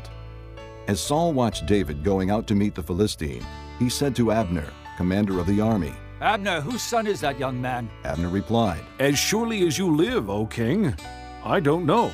The king said, Find out whose son this young man is. As soon as David returned from killing the Philistine, Abner took him and brought him before Saul, with David still holding the Philistine's head. Whose son are you, young man? Saul asked him. David said, I am the son of your servant, Jesse of Bethlehem. This concludes Disc 16. Chapter 18 After David had finished talking with Saul, Jonathan became one in spirit with David, and he loved him as himself. From that day Saul kept David with him and did not let him return to his father's house. And Jonathan made a covenant with David because he loved him as himself. Jonathan took off the robe he was wearing and gave it to David, along with his tunic and even his sword, his bow, and his belt. Whatever Saul sent him to do, David did it so successfully that Saul gave him a high rank in the army. This pleased all the people, and Saul's officers as well. When the men were returning home after David had killed the Philistine, the women came out from all the towns of Israel to meet King Saul with singing and dancing, with joyful songs, and with tambourines and lutes. As they danced, they sang, Saul has slain his thousands and David his tens of thousands. Saul was very angry. This refrain galled him. They have credited David with tens of thousands, he thought, but me with only thousands. What more can he get but the kingdom? And from that time on, Saul kept a jealous eye on David. The next day, an evil spirit from God came forcefully upon Saul. He was prophesying in his house, while David was playing the harp as he usually did. Saul had a spear in his hand, and he hurled it, saying to himself, I'll pin David to the wall. But David eluded him twice. Saul was afraid of David, because the Lord was with David but had left Saul. So he sent David away from him and gave him command over a thousand men. And David led the troops in their campaigns. In everything he did, he had great success, because the Lord was with him. When Saul saw how successful he was, he was afraid of him. But all Israel and Judah loved David, because he led them in their campaigns. Saul said to David, Here is my older daughter Merab. I will give her to you in marriage. Only serve me bravely and fight the battles of the Lord. For Saul said to himself, I will not raise a hand against him. Let the Philistines do that. But David said to Saul, Who am I, and what is my family or my father's clan in Israel, that I should become the king's son in law? So when the time came for Merab, Saul's daughter, to be given to David, she was given in marriage to Adriel of Meholah. Now Saul's daughter Michal was in love with David, and when they told Saul about it, he was pleased. I will give her to him, he thought, so that she may be a snare to him, and so that the hand of the Philistines may be against him. So Saul said to David, Now you have a second opportunity to become my son in law. Then Saul ordered his attendants Speak to David privately and say, Look, king is pleased with you, and his attendants all like you. Now become his son in law. They repeated these words to David, but David said, Do you think it is a small matter to become the king's son in law? I'm only a poor man and little known. When Saul's servants told him what David had said, Saul replied, Say to David, the king wants no other price for the bride than a hundred Philistine foreskins to take revenge on his enemies. Saul's plan was to have David fall by the hands of the Philistines. When the attendants told David these things, he was pleased to become the king's son in law. So before the allotted time elapsed, David and his men went out and killed 200 Philistines. He brought their foreskins and presented the full number to the king so that he might become the king's son in law. Then Saul gave him his daughter Michal in marriage. When Saul realized that the Lord was with David and that his daughter Michal loved David, Saul became still more afraid of him, and he remained his enemy the rest of his days. The Philistine commanders continued to go out to battle, and as often as they did, David met with more success than the rest of Saul's officers, and his name became well known. Chapter 19 Saul told his son Jonathan and all the attendants to kill David. But Jonathan was very fond of David and warned him, My father Saul is looking for a chance to kill you. Be on your guard tomorrow morning. Go into hiding and stay there. I will go out and stand with my father in the field where you are. I'll speak to him about you and will tell you what I find out. Jonathan spoke well of David to Saul, his father, and said to him, Let not the king do wrong to his servant David. He has not wronged you, and what he has done has benefited you greatly. He took his life in his hands when he killed the Philistine. The Lord won a great victory for all Israel, and you saw it and were glad. Why then would you do wrong to an innocent man like David by killing him for no reason? Saul listened to Jonathan and took this oath. As surely as the Lord lives, David will not be put to death. So Jonathan called David and told him the whole conversation. He brought him to Saul, and David was with Saul as before. Once more war broke out, and David went out and fought the Philistines. He struck them with such force that they fled before him. But an evil spirit from the Lord came upon Saul as he was sitting in his house with his spear in his hand. While David was playing the harp, Saul tried to pin him to the wall with his spear, but David eluded him as Saul drove the spear into the wall. That night, David made good his escape. Saul sent men to David's house to watch it and to kill him in the morning. But Michal, David's wife, warned him. If you don't run for your life tonight, tomorrow you'll be killed. So Michal let David down through a window, and he fled and escaped. Then Michal took an idol and laid it on the bed, covering it with a garment and putting some goat's hair at the head. When Saul sent the men to capture David, Michal said, He is ill. Then Saul sent the men back to see David and told them, Bring him up to me in his bed, so that I may kill him. But when the men entered, there was the idol in the bed, and at the head was some goat's hair. Saul said to Michal, Why did you deceive me like this and send my enemy away so that he escaped? Michal told him, He said to me, Let me get away. Why should I kill you? When David had fled and made his escape, he went to Samuel at Ramah and told him all that Saul had done to him. Then he and Samuel went to Naioth and stayed there. Word came to Saul, David is in Naioth at Ramah. So he sent men to capture him. But when they saw a group of prophets prophesying, with Samuel standing there as their leader, the Spirit of God came upon Saul's men, and they also prophesied. Saul was told about it, and he sent more men, and they prophesied too. Saul sent men a third time, and they also prophesied. Finally, he himself left for Ramah and went to the great cistern at Seku, and he asked, Where are Samuel and David? Over in Naioth at Ramah. They said. So Saul went to Naioth at Ramah. But the Spirit of God came even upon him, and he walked along prophesying until he came to Naioth. He stripped off his robes and also prophesied in Samuel's presence.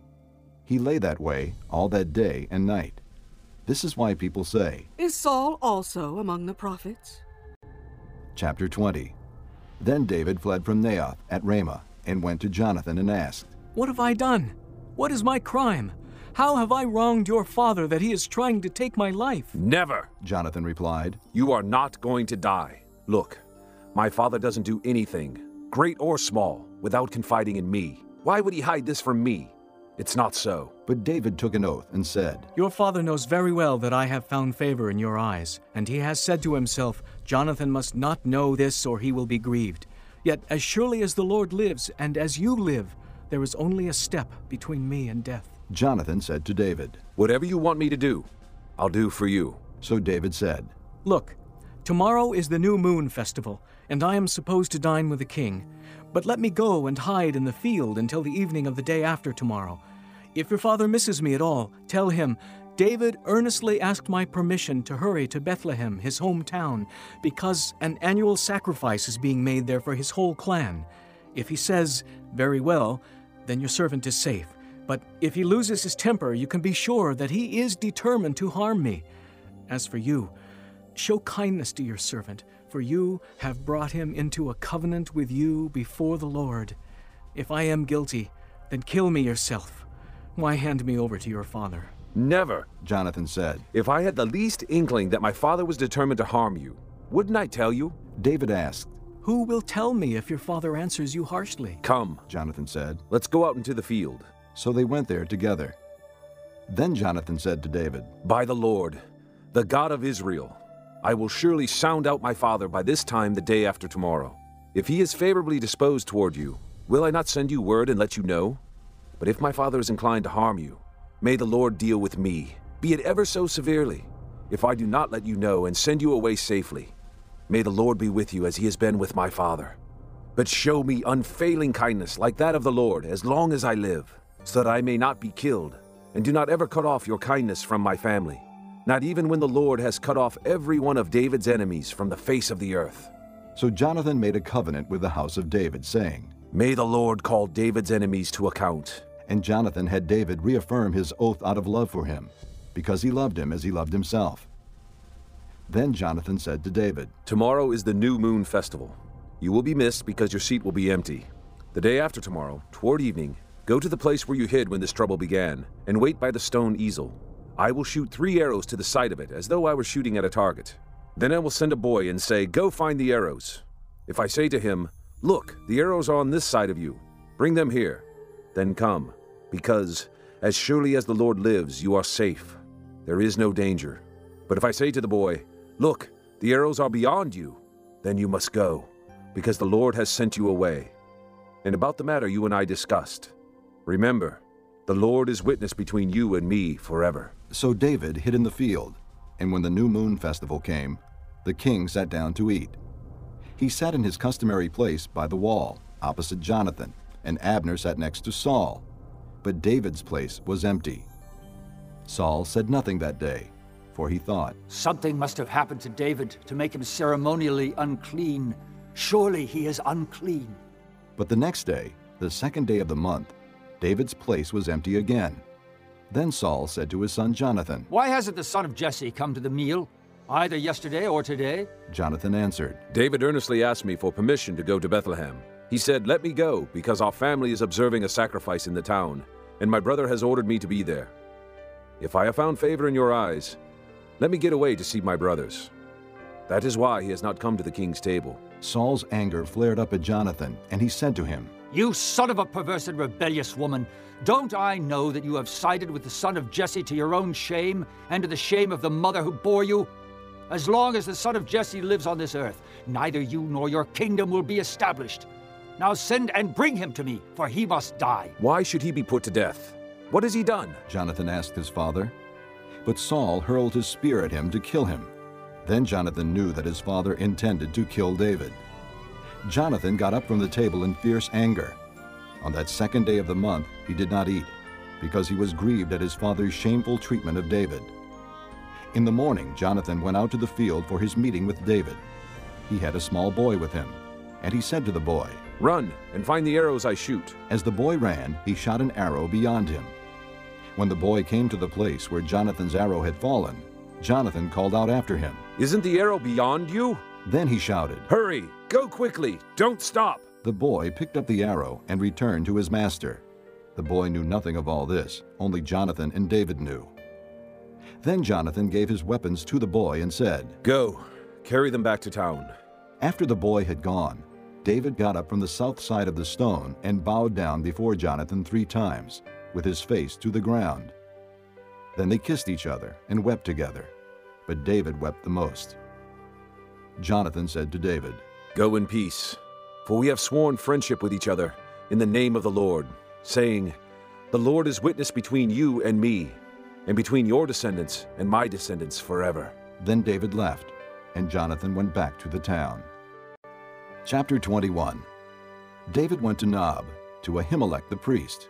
Ahimelech trembled when he met him and asked, Why are you alone? Why is no one with you? David answered Ahimelech the priest, The king charged me with a certain matter and said to me, No one is to know anything about your mission and your instructions. As for my men, I have told them to meet me at a certain place. Now then, what do you have on hand? Give me five loaves of bread, or whatever you can find. But the priest answered David, I don't have any ordinary bread on hand. However, there is some consecrated bread here, provided the men have kept themselves from women. David replied, Indeed, women have been kept from us, as usual whenever I set out. The men's things are holy, even on missions that are not holy. How much more so today? So the priest gave him the consecrated bread, since there was no bread there except the bread of the presence that had been removed from before the Lord, and replaced by hot bread on the day it was taken away. Now one of Saul's servants was there that day, detained before the Lord. He was Doeg the Edomite, Saul's head shepherd. David asked Ahimelech, Don't you have a spear or a sword here? I haven't brought my sword or any other weapon because the king's business was urgent. The priest replied, The sword of Goliath the Philistine, whom you killed in the valley of Elah, is here. It is wrapped in a cloth behind the ephod. If you want it, take it. There is no sword here but that one. David said, There is none like it. Give it to me. That day David fled from Saul and went to Achish, king of Gath. But the servants of Achish said to him, Isn't this David, the king of the land? Isn't he the one they sing about in their dances? Saul has slain his thousands, and David his tens of thousands. David took these words to heart and was very much afraid of Achish, king of Gath. So he pretended to be insane in their presence, and while he was in their hands, he acted like a madman, making marks on the doors of the gate and letting saliva run down his beard. Achish said to his servants, Look at the man! He is insane! Why bring him to me? Am I so short of madmen that you have to bring this fellow here to carry on like this in front of me? Must this man come into my house? Chapter 22 David left Gath and escaped to the cave of Adullam. When his brothers and his father's household heard about it, they went down to him there. All those who were in distress or in debt or discontented gathered around him, and he became their leader. About 400 men were with him. From there, David went to Mizpah in Moab and said to the king of Moab, Would you let my father and mother come and stay with you until I learn what God will do for me? So he left them with the king of Moab, and they stayed with him as long as David was in the stronghold. But the prophet Gad said to David, Do not stay in the stronghold. Go into the land of Judah. So David left and went to the forest of Hereth.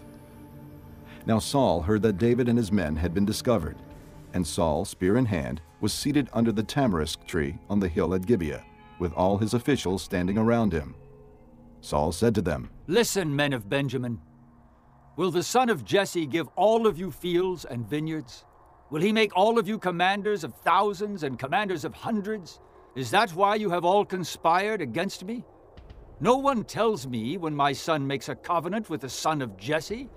None of you is concerned about me, or tells me that my son has incited my servant to lie in wait for me, as he does today. But Doeg, the Edomite, who was standing with Saul's officials, said, I saw the son of Jesse come to Ahimelech, son of Ahitub, at Nob. Ahimelech inquired of the Lord for him. He also gave him provisions, and the sword of Goliath, the Philistine. Then the king sent for the priest Ahimelech, son of Ahitub, and his father's whole family, who were the priests at Nob, and they all came to the king. Saul said, Listen now, son of Ahitub. Yes, my lord. He answered. Saul said to him, Why have you conspired against me?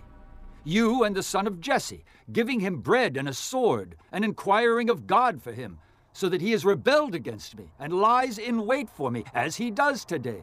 Ahimelech answered the king, Who of all your servants is as loyal as David, the king's son in law, captain of your bodyguard, and highly respected in your household? Was that day the first time I inquired of God for him? Of course not. Let not the king accuse your servant or any of his father's family, for your servant knows nothing at all about this whole affair. But the king said, You will surely die, Ahimelech, you and your father's whole family. Then the king ordered the guards at his side. Turn and kill the priests of the Lord, because they too have sided with David. They knew he was fleeing, yet they did not tell me. But the king's officials were not willing to raise a hand to strike the priests of the Lord. The king then ordered Doeg, You turn and strike down the priests. So Doeg the Edomite turned and struck them down. That day he killed 85 men who wore the linen ephod. He also put to the sword Nob, the town of the priests, with its men and women, its children and infants, and its cattle, donkeys, and sheep. But Abiathar, a son of Ahimelech, son of Ahitub, escaped and fled to join David. He told David that Saul had killed the priests of the Lord. Then David said to Abiathar, That day, when Doeg the Edomite was there, I knew he would be sure to tell Saul, I am responsible for the death of your father's whole family. Stay with me. Don't be afraid. The man who is seeking your life is seeking mine also. You will be safe with me. Chapter 23 When David was told, Look, the Philistines are fighting against Keilah and are looting the threshing floors. He inquired of the Lord, saying, Shall I go and attack these Philistines? The Lord answered him, Go, attack the Philistines and save Keilah. But David's men said to him, Here in Judah we are afraid. How much more, then, if we go to Keilah against the Philistine forces? Once again David inquired of the Lord, and the Lord answered him, Go down to Keilah, for I am going to give the Philistines into your hand. So David and his men went to Keilah, fought the Philistines, and carried off their livestock. He inflicted heavy losses on the Philistines and saved the people of Keilah. Now Abiathar, son of Ahimelech, had brought the ephod down with him when he fled to David at Keilah. Saul was told that David had gone to Keilah, and he said, God has handed him over to me. For David has imprisoned himself by entering a town with gates and bars. And Saul called up all his forces for battle, to go down to Keilah to besiege David and his men. When David learned that Saul was plotting against him, he said to Abiathar the priest, Bring the ephod. David said, O Lord, God of Israel, your servant has heard definitely that Saul plans to come to Keilah and destroy the town on account of me. Will the citizens of Keilah surrender me to him? Will Saul come down as your servant has heard? O Lord, God of Israel, tell your servant. And the Lord said, He will. Again, David asked, Will the citizens of Keilah surrender me and my men to Saul? And the Lord said, They will. So David and his men, about 600 in number, left Keilah and kept moving from place to place. When Saul was told that David had escaped from Keilah, he did not go there. David stayed in the desert strongholds and in the hills of the desert of Ziph. Day after day Saul searched for him, but God did not give David into his hands. While David was at Horesh in the desert of Ziph, he learned that Saul had come out to take his life. And Saul's son Jonathan went to David at Horesh and helped him find strength in God. Don't be afraid, he said. My father Saul will not lay a hand on you. You will be king over Israel, and I will be second to you. Even my father Saul knows this. The two of them made a covenant before the Lord. Then Jonathan went home, but David remained at Horesh. The Ziphites went up to Saul at Gibeah and said, Is not David hiding among us in the strongholds at Horesh, on the hill of Hachilah, south of Jeshimon? Now, O king, come down whenever it pleases you to do so, and we will be responsible for handing him over to the king. Saul replied, The Lord bless you for your concern for me. Go and make further preparation. Find out where David usually goes and who has seen him there. They tell me he is very crafty. Find out about all the hiding places he uses and come back to me with definite information. Then I will go with you. If he is in the area, I will track him down among all the clans of Judah. So they set out and went to Ziph ahead of Saul. Now David and his men were in the desert of Maon, in the Arabah south of Jeshimon. Saul and his men began the search, and when David was told about it, he went down to the rock and stayed in the desert of Maon. When Saul heard this, he went into the desert of Maon in pursuit of David. Saul was going along one side of the mountain, and David and his men were on the other side, hurrying to get away from Saul.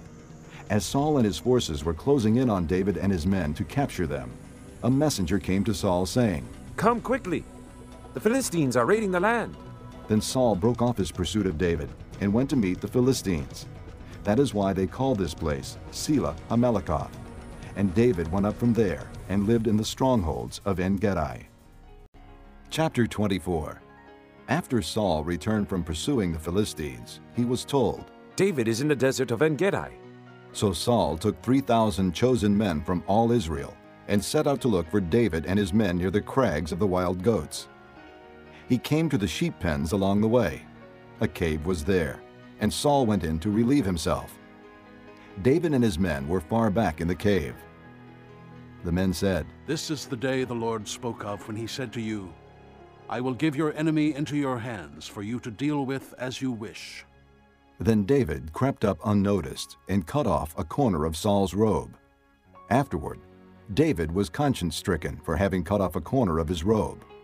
He said to his men, The Lord forbid that I should do such a thing to my master, the Lord's anointed, or lift my hand against him, for he is the anointed of the Lord. With these words, David rebuked his men and did not allow them to attack Saul. And Saul left the cave and went his way. Then David went out of the cave and called out to Saul, My lord the king. When Saul looked behind him, David bowed down and prostrated himself with his face to the ground. He said to Saul, Why do you listen when men say David is bent on harming you? This day you have seen with your own eyes how the Lord delivered you into my hands in the cave. Some urged me to kill you, but I spared you. I said, I will not lift my hand against my master, because he is the Lord's anointed. See, my father, look at this piece of your robe in my hand. I cut off the corner of your robe, but did not kill you. Now understand and recognize that I am not guilty of wrongdoing or rebellion. I have not wronged you, but you are hunting me down to take my life. May the Lord judge between you and me, and may the Lord avenge the wrongs you have done to me, but my hand will not touch you. As the old saying goes, from evildoers come evil deeds, so my hand will not touch you. Against whom has the king of Israel come out? Whom are you pursuing? A dead dog? A flea? May the Lord be our judge and decide between us. May he consider my cause and uphold it. May he vindicate me by delivering me from your hand. When David finished saying this, Saul asked, Is that your voice, David, my son? And he wept aloud. You are more righteous than I. He said, You have treated me well, but I have treated you badly. You have just now told me of the good you did to me. The Lord delivered me into your hands, but you did not kill me. When a man finds his enemy, does he let him get away unharmed? May the Lord reward you well for the way you treated me today. I know that you will surely be king, and that the kingdom of Israel will be established in your hands. Now swear to me by the Lord that you will not cut off my descendants or wipe out my name from my father's family. So David gave his oath to Saul. Then Saul returned home, but David and his men went up to the stronghold. Chapter 25 Now Samuel died, and all Israel assembled and mourned for him, and they buried him at his home in Ramah. Then David moved down into the desert of Maon. A certain man in Maon, who had property there at Carmel, was very wealthy. He had a thousand goats and three thousand sheep, which he was shearing in Carmel. His name was Nabal, and his wife's name was Abigail. She was an intelligent and beautiful woman, but her husband, a Calebite, was surly and mean in his dealings. While David was in the desert, he heard that Nabal was shearing sheep. So he sent ten young men and said to them, Go up to Nabal at Carmel and greet him in my name. Say to him, Long life to you, good health to you and your household, and good health to all that is yours.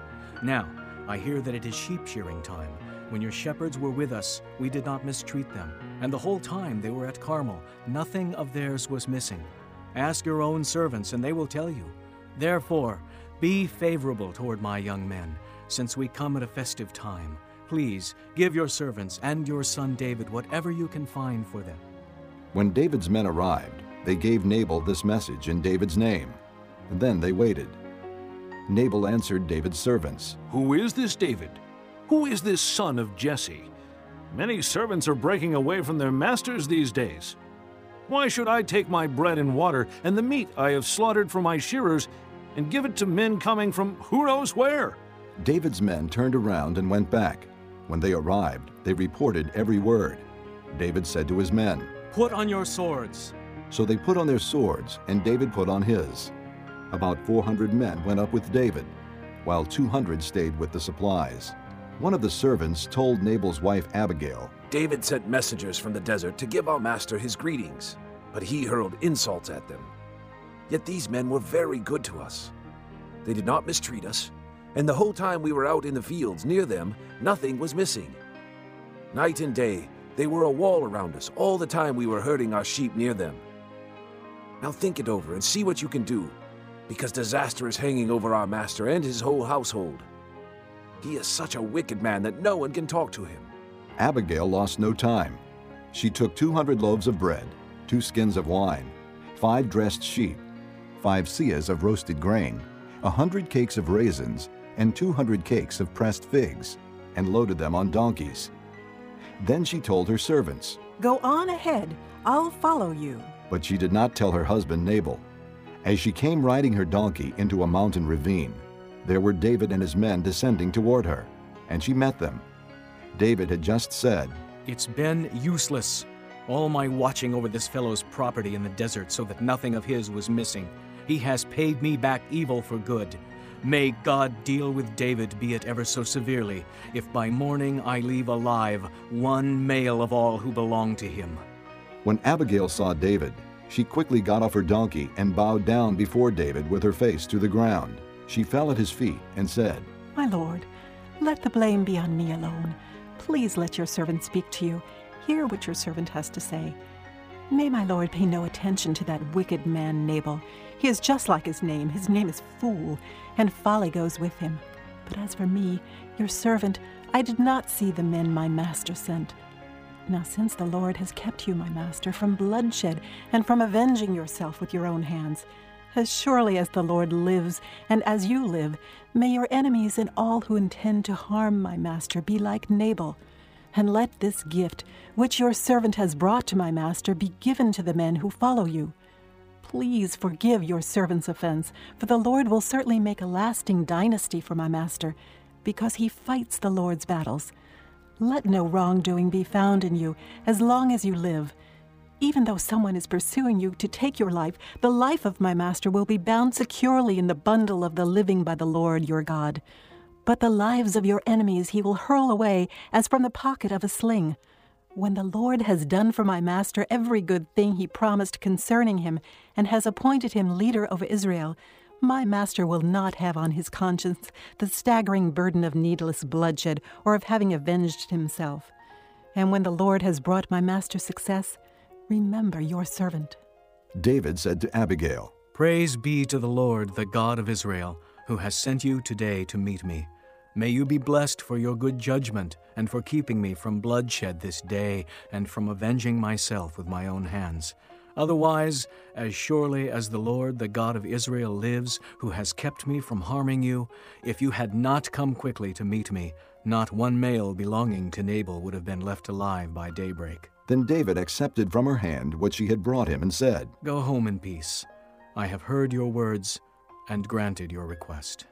When Abigail went to Nabal, he was in the house holding a banquet like that of a king. He was in high spirits and very drunk. So she told him nothing until daybreak. Then in the morning, when Nabal was sober, his wife told him all these things, and his heart failed him, and he became like a stone. About ten days later, the Lord struck Nabal, and he died. When David heard that Nabal was dead, he said, Praise be to the Lord, who has upheld my cause against Nabal for treating me with contempt. He has kept his servant from doing wrong, and has brought Nabal's wrongdoing down on his own head. Then David sent word to Abigail, asking her to become his wife. His servants went to Carmel and said to Abigail, David has sent us to you to take you to become his wife. She bowed down with her face to the ground and said, Here is your maidservant ready to serve you and wash the feet of my master's servants. Abigail quickly got on a donkey, and attended by her five maids, went with David's messengers and became his wife. David had also married Ahinoam of Jezreel, and they both were his wives. But Saul had given his daughter Michal, David's wife, to Paltiel, son of Laish, who was from Gallim. Chapter 26 The Ziphites went to Saul at Gibeah and said, Is not David hiding on the hill of Hachilah, which faces Jeshimon? So Saul went down to the desert of Ziph with his 3,000 chosen men of Israel to search there for David. Saul made his camp beside the road on the hill of Hachilah, facing Jeshimon, but David stayed in the desert. When he saw that Saul had followed him there, he sent out scouts and learned that Saul had definitely arrived. Then David set out and went to the place where Saul had camped. He saw where Saul and Abner, son of Ner, the commander of the army, had lain down. Saul was lying inside the camp, with the army encamped around him. David then asked Ahimelech the Hittite and Abishai, son of Zeruiah, Joab's brother, Who will go down into the camp with me to Saul? I'll go with you, said Abishai. So David and Abishai went to the army by night, and there was Saul lying asleep inside the camp with his spear stuck in the ground near his head. Abner and the soldiers were lying around him. Abishai said to David, Today God has delivered your enemy into your hands. Now let me pin him to the ground with one thrust of my spear. I won't strike him twice. But David said to Abishai, Don't destroy him. Who can lay a hand on the Lord's anointed and be guiltless? As surely as the Lord lives, he said, the Lord himself will strike him. Either his time will come and he will die, or he will go into battle and perish.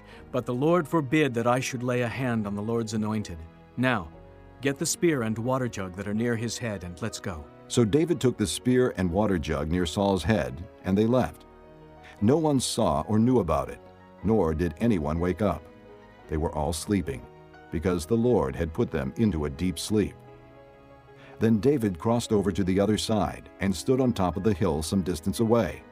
There was a wide space between them. He called out to the army and to Abner, son of Ner. Aren't you going to answer me, Abner? Abner replied, Who are you who calls to the king? David said, You're a man, aren't you? And who is like you in Israel? Why didn't you guard your lord the king? Someone came to destroy your lord the king. What you have done is not good. As surely as the Lord lives, you and your men deserve to die, because you did not guard your master, the Lord's anointed. Look around you.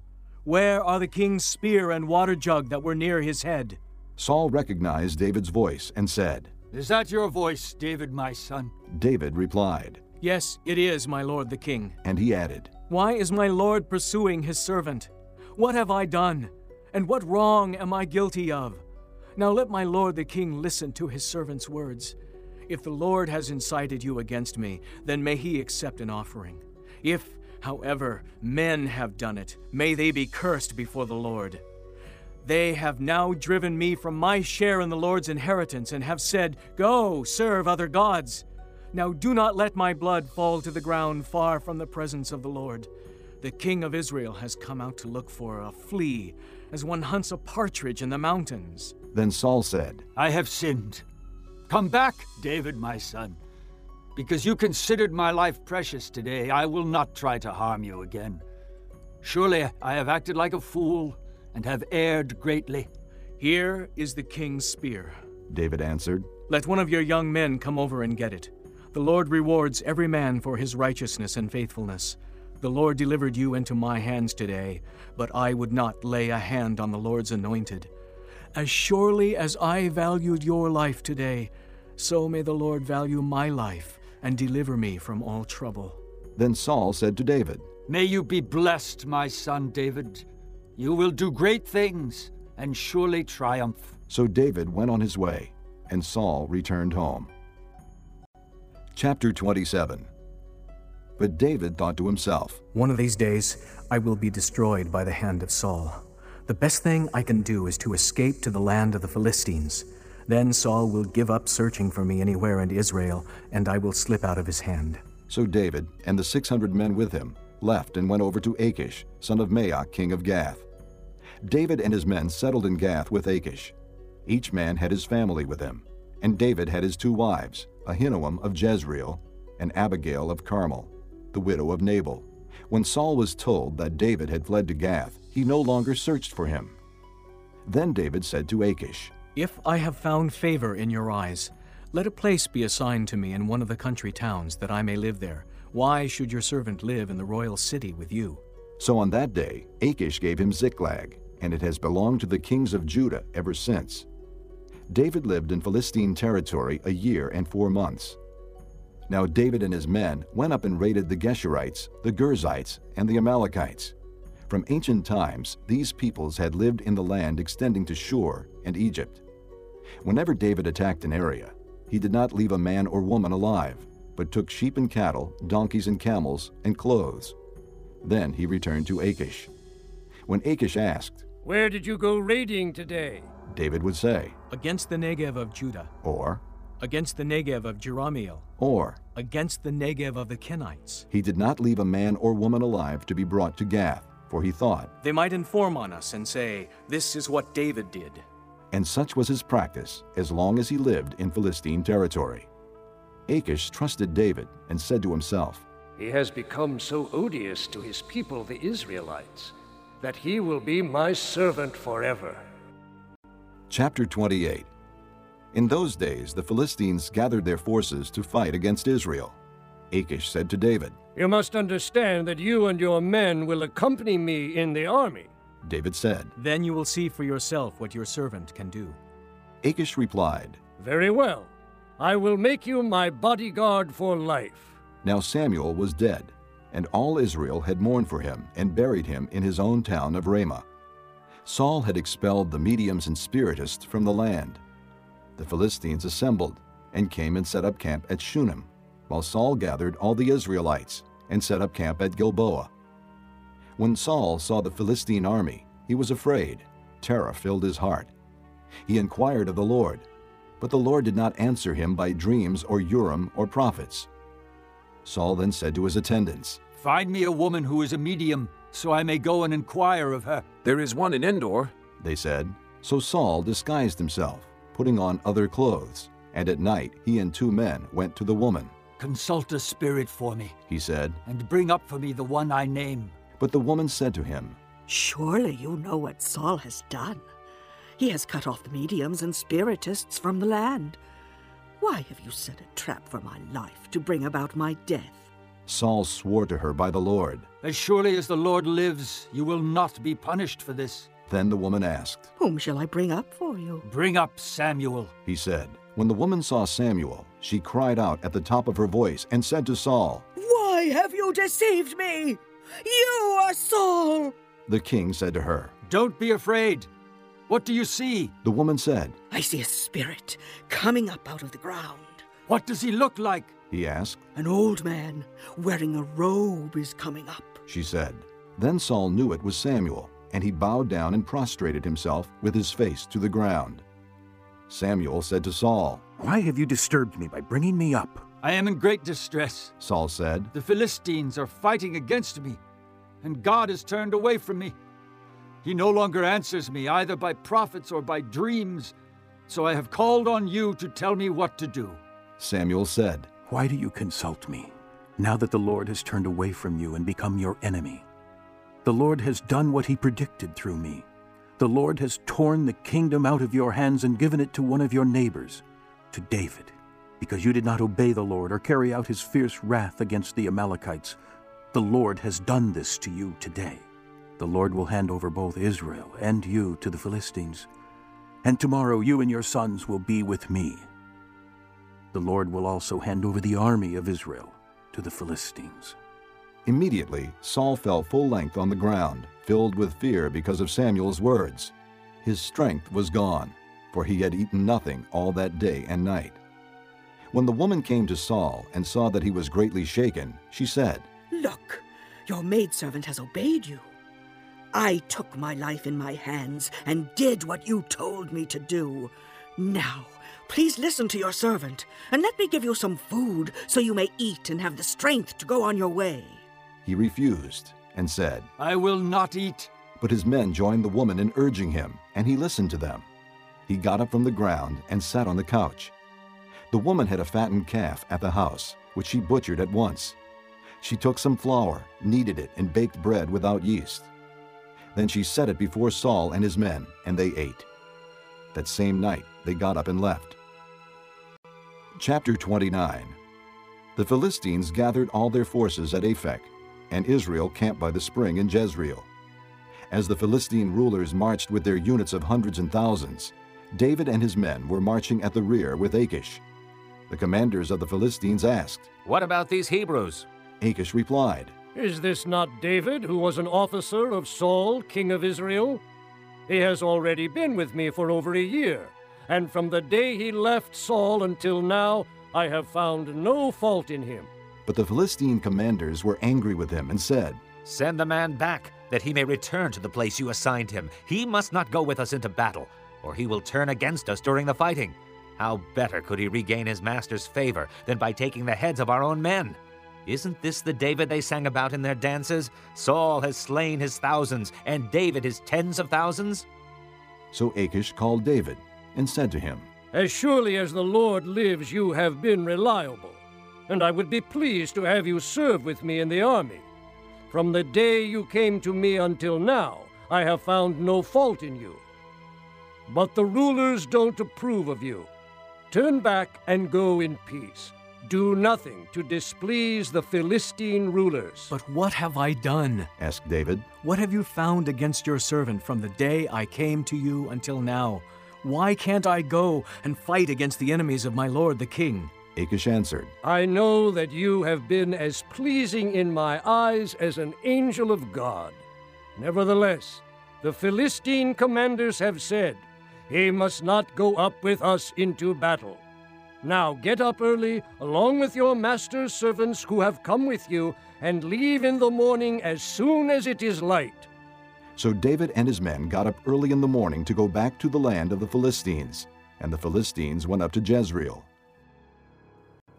Chapter 30 David and his men reached Ziklag on the third day. Now the Amalekites had raided the Negev and Ziklag. They had attacked Ziklag and burned it, and had taken captive the women and all who were in it, both young and old. They killed none of them, but carried them off as they went on their way. When David and his men came to Ziklag, they found it destroyed by fire and their wives and sons and daughters taken captive. So David and his men wept aloud until they had no strength left to weep. David's two wives had been captured, Ahinoam of Jezreel and Abigail, the widow of Nabal of Carmel. David was greatly distressed because the men were talking of stoning him. Each one was bitter in spirit because of his sons and daughters. But David found strength in the Lord his God. Then David said to Abiathar the priest, the son of Ahimelech, Bring me the ephod. Abiathar brought it to him, and David inquired of the Lord, Shall I pursue this raiding party? Will I overtake them? Pursue them, he answered. You will certainly overtake them and succeed in the rescue. David and the 600 men with him came to the Besor ravine, where some stayed behind, for 200 men were too exhausted to cross the ravine. But David and 400 men continued the pursuit. They found an Egyptian in a field and brought him to David.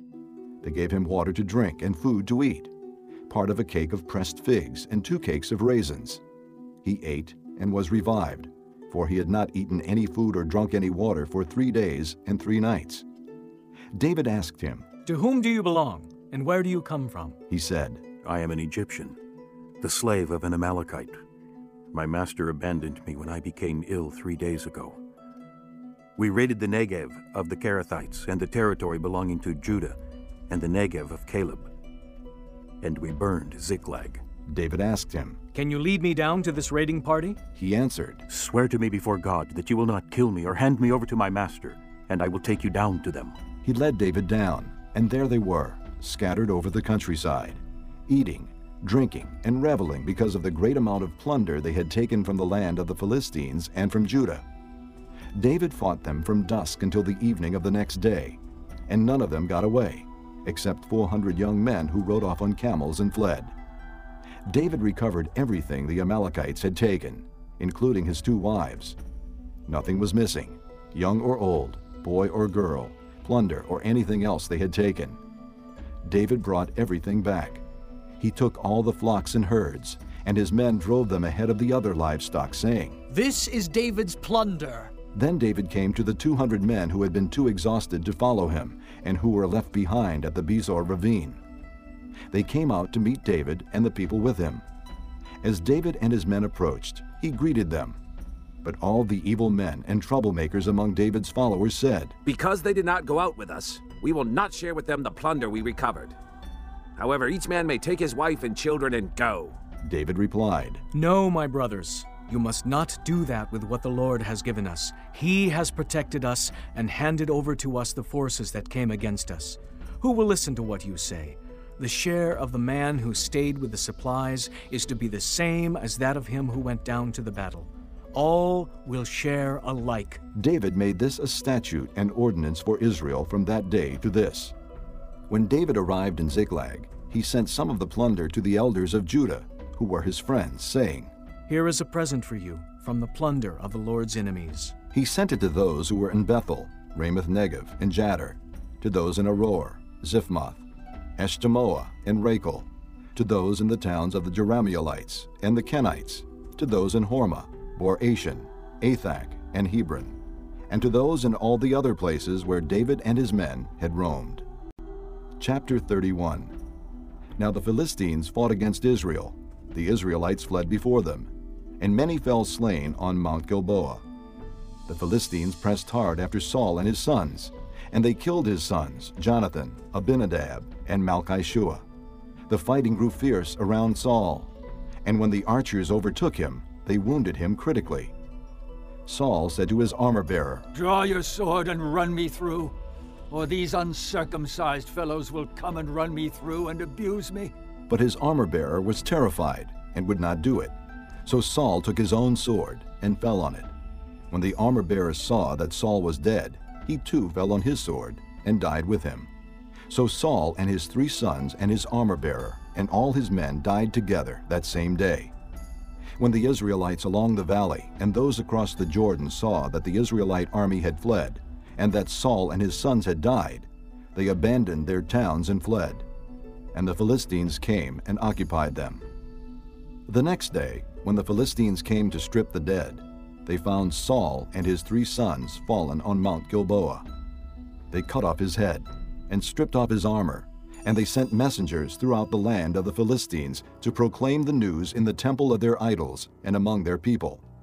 They put his armor in the temple of the Ashtoreths and fastened his body to the wall of Bethshan. When the people of Jabesh Gilead heard of what the Philistines had done to Saul, all their valiant men journeyed through the night to Bethshan.